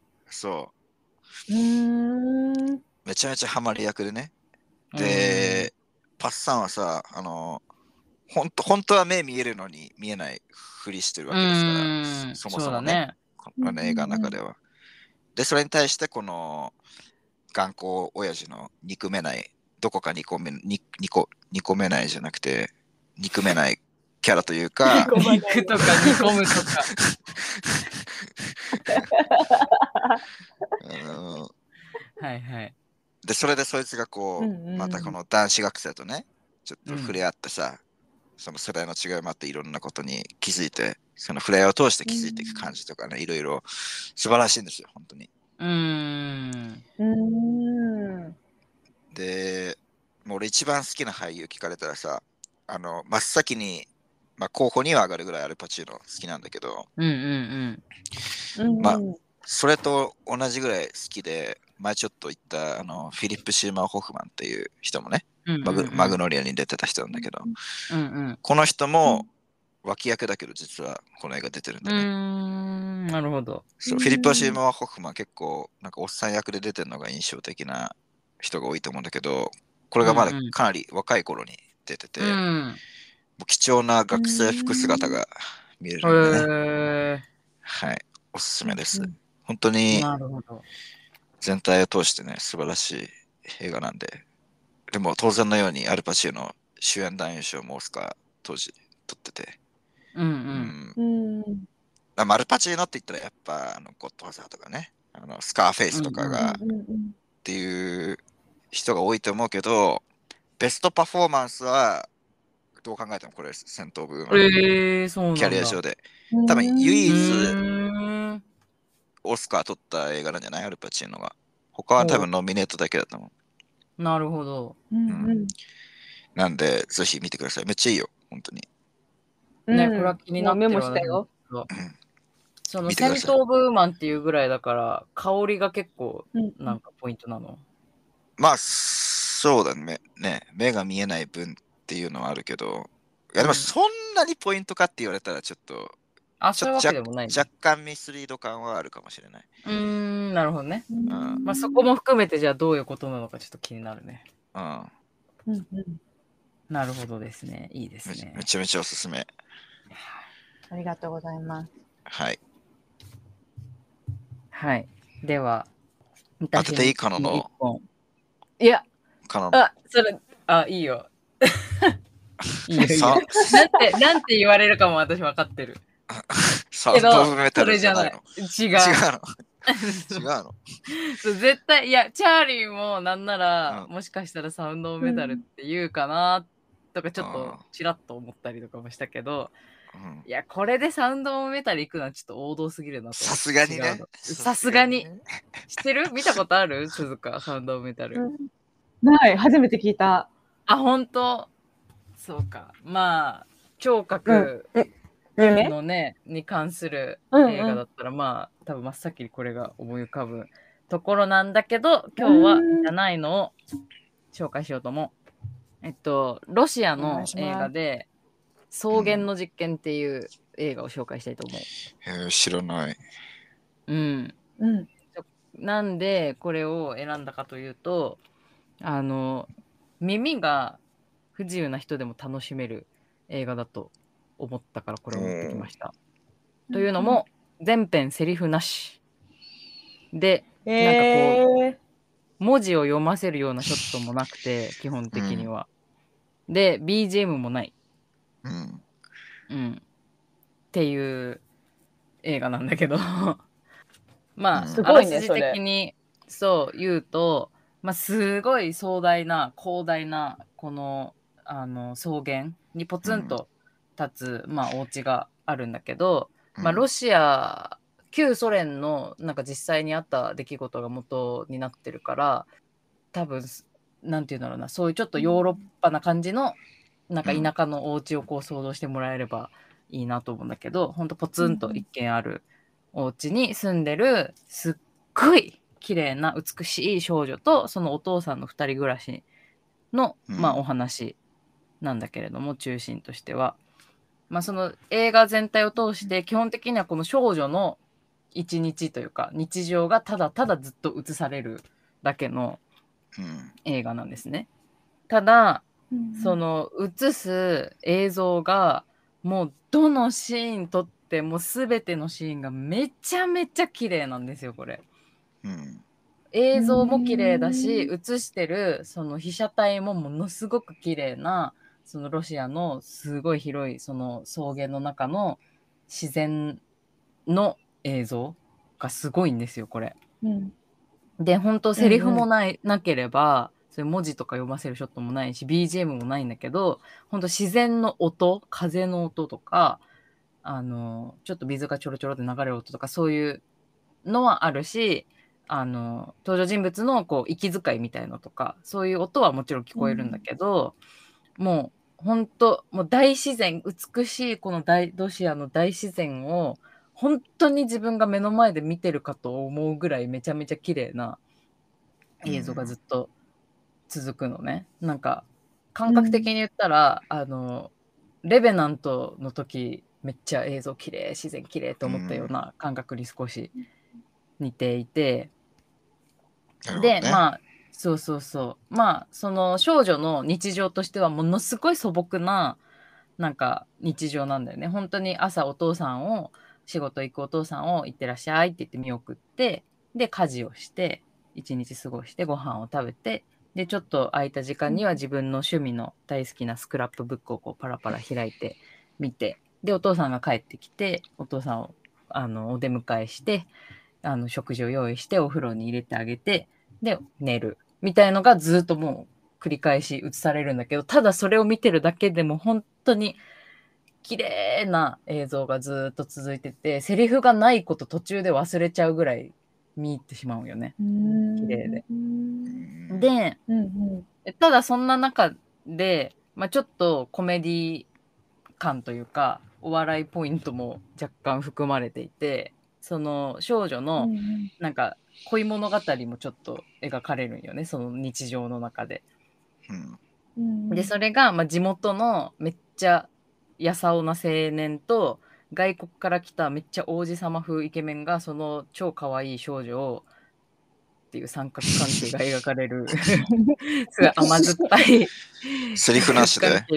セリフなしで、うん。そのこのこのやさおとイケメンがあの怠慢張ってこの少女をなんかこう奪い合うみたいなのとかがセリフなしで描かれてたりとかしてて怠慢それにもうめっちゃ殴り 殴り合い？決決闘決へ闘決闘の方法とか決着のつけ方とかその後の2人のリアクションとかそれを見る少女の表情とかそれも普通になんかすごいシュールで面白いんだけど、うん。まあそういうなんかすごいいほっこりする素朴ななんか日常の温かさをこう感じつつ途中でそういうちょっと甘酸っぱい恋の行方どうなるのかなこの人たちみたいなクスッと笑っちゃうようなシーンが続いてこう安心して見てたと思ったら最後のラストの5分でうん信じられないことが起きるみたいな映画です。そうなんだ。そのラスト超気抜いててラストああいい映画見たなーって思ってたらなんか急に時が止まるうん。ってなるシーンが来ます。なるほど。み見終わった後にあだからこのタイトルだったんだーって思っていろんなこと考えます。草原の実験ね。うん、そうだね。実験ってねなんか意味ありげなねう。うんん、まあでも本当に綺麗。気になるこの少女も本当綺麗とな少女だし、なんかこうまあ本当素朴な日常を描かれてるんだけどそれなりにこうドラマが一応あって毎日同じことの繰り返しのように見えていろいろこう家族の中でうん。いろいろその少女の中でこうドラマがあってその三角関係以外にもね。でね。気抜いてたら最後にやられますって感じ。へえうん、で一応実際にその旧ソ連であった出来事が元になってるそうなのでまあいろいろ見た後にも考えるところがあるのかなという感じの映画ですね。うんうん。そうなるほど。セリフないけどないと思わせない忘れてしまうぐらい美しいですこの映画は。はいはい。うんうんちなみにさ、うんあのー最初にあのーこれはなんか耳が聞こえない人でも楽しめる映画ですみたいな感じでこの映画の紹介始めたけどさうんあのそれをポッドキャストで紹介するっていうのはめちゃめちゃなブラックジョークってことでいいのかなこれそうよね。すごいね。あの、なんか、うんブラックジョーク常に考えてる人って、そういう風にうん捉えられる。そういういや、私はは、私は、例えば、なんか家族が、うん。それこそこのコーダのね、子たちみたいに家族が耳が聞こえないんですっていう人でも映画を一緒にこう楽しめると思って紹介したんです。あなんだ。なんだ。そんなチャーリーみたいな考えません。やるなと思ってたんだけどえチャーリーはそんなに常日頃から考えてるの？ブラックジョークは。あそうだよね言うために生きてるもんね、じゃあ。そうだね。それ言えなくなったらもう生きてる意味ないよね。もうすげえ心配になっちゃうね。そうだね。でもチャーリーがブラックジョーク言わなくなったら心配になるわ。マジで。なんかあったんだって思う、絶対。どうしたんだって。うん、ものすごい変化があったんだろうなって思っちゃうわ。大丈夫大丈夫。まだまだえー言ってくから。期待してます。まあ捉えたい人はそう捉えてもらって、私はみんなで、みんなで楽しめると思って紹介しました。うん、そんな感じです。はい。はい。はい。ということで、鈴鹿、今日は本当に忙しい中、ありがとうん、とんでもない。こちらこそ楽しい時間でした。う。あ、あよりがとうねかったです。ありがとうございます。こちらこそどうですか、実際に出てみて、どうでしたか？めちゃめちゃ楽しかった。あ、よかっよた。かったよかった。よかっなんかちょっと心た。配だったの。映画そんな詳しくないし、大丈夫かなとかもいろいろ思ってたんだけど、楽しかった。うんあ、よかった。え、これはさちなみにさ、あの、うん自分から志願してきたのかさ、カノにあの無理やり連れてこられたのかどどっちななんかカノが声かけてくれたけど、のうん。一回出てみたいなと思ってた。ああ、のそうなんだそうだったんだうん。いつかやりたいなーって思ってた。あ、嬉しい、嬉しい。うん。そうだからカノが連絡くれて、あうん。じゃあちょっとと思って。あなるほど、なるほど。じゃあ、まあ、完全に無理やりっていうよりは、まあ、半ば強制的にぐらいな感じで、あの カノにね。そうね。なるほどね。そうたまあ、そう捉えたかったらそうでうん。構いませんよ。なるほど。いや、ありがとう、ありがとう、本当に。ありがとまあ、ちょっとなんか、あれだね、久しぶり、しば今、マリコがさ、来れなくなってしばらく経つけど、なんか、うん久しぶりにちょっとマリコとポッドキャストポッドキャスト言ってた時の感じを感じれたね。うんう。うんん感じれた。あ、そう？よかった。マリコ感あったね、ちょっと。マリコ感、あうん、うんだいぶ、そうかね。マリコスパイスだいぶ感じれたわ。うん。そうかそうか。じゃあ、うんよかったです。いやー、よかったよね。マリコチョイスで一応ね、映画も決められたし、いい感じだったじゃないですか。そうね、んまりね。よかったわ。そうそう、鈴鹿の旦那さんにも出てもらえないかなとか、ちょっと、ああ、確密かかにね、思ってるんですけど。よ。うん、に。で に日本語、日本語上手なんだもんね。うーん、そうね。あれ？大丈夫だと思う。うん。まあでも、日本語だって会話してんだもんね、普段ね。ね、あんま得意な人じゃないんだよね。あなるほどね。うんうんあ、言語の問題というよりね。うんうん。そうそうそう。あんまりなるほこう、どね。どっちかっていうとチャーリータイプなのかな？なんかあんまりこうね、表現しないいタイプだったりするから。はいああ、なるほどね。でもちょっと言ってみますね。うんあーでもチャーリーが言ってくれてたよって。ね、ちょっと言ってみてほしいわ。二人で出てもいいしね。ね、言っとく言っとく。また。そうだね。あそうね確かに。うん二人で来てもらって、確かに確かに。うんうんそれもだいぶそありだ、ね。れもう楽しそうだ。いいわ。ありがとうございます。いやー、はいよかったわ、今日。なんか久々にちょっとなんかこんな家族がなんちゃらとかね、うん。いう話もして、うんうんうん。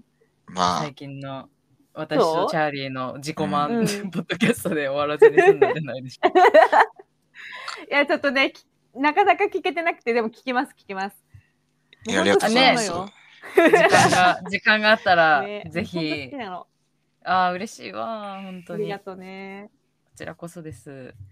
もうなんかね、3人のバランスもね、ちょうどよくてね、ゲストの方の、あの前回のきちょっと聞けたんだけどさ、うん。それどれだろうもまたよかったよ。映画なんだった？前回って。え、エビ、あ、エビ？一番最新のエビあソウルフルワールドかな？エビちゃんとあエビゾーさあ、ん。そうそうそうそうそう。エビちゃんと大原くんが出てくれたね。大原さんと、そうそうそうそう。エビゾーさんって。え、え、こ、エビちゃんね。う。ん。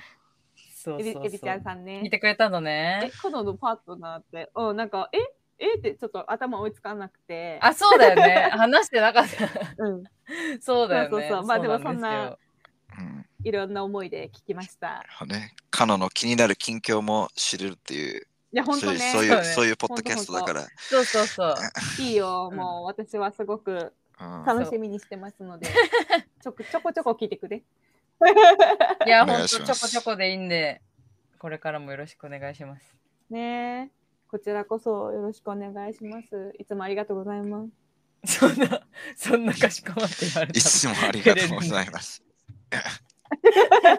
いや、本当ね、なんかこう、あの、音だけでさ、聞けるってありがたいのよ。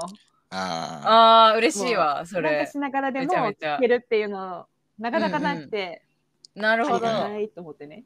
そう。なるほど。なかったので、この機会に お伝えさせていただあー嬉しいね。あ、いえいえ。こちらこそ。う んそんな鈴鹿の日常に影響を与えていたなんて。い。いや、本当よ。あの、旦那もね、ちょっと今はあれですけど、始めたうんうん大きな影響をもらったし、うん そうだね。流れ星。流れ星ね。うん流れ星ねもう一回ぐらい流れてくれて何るんだけどにね。ね。そうだね。つながるかわかんないから。うん。ねまあまあ、ということで、その時はまたぜひ。うん。うん。ありがとうございました。た。では皆さん、えーはい戦闘ブーマンと、えー、草原の実験、ぜひ見てください。ゲはいス。トは鈴鹿でした。ありがとうございました。はいありがとうございます。じゃあ、エンディングやっていい？いつも通り。うん。コーダ愛の歌だよね。うん。じゃあ、歌います。うんおこの頃流行りの女の子、お尻の小さな女の子、こっちを向いてよ、ハニー。だってなんだか、なんだもん。はい。以上、コーダ、クミの歌でした。バイバーイ。バイバイ。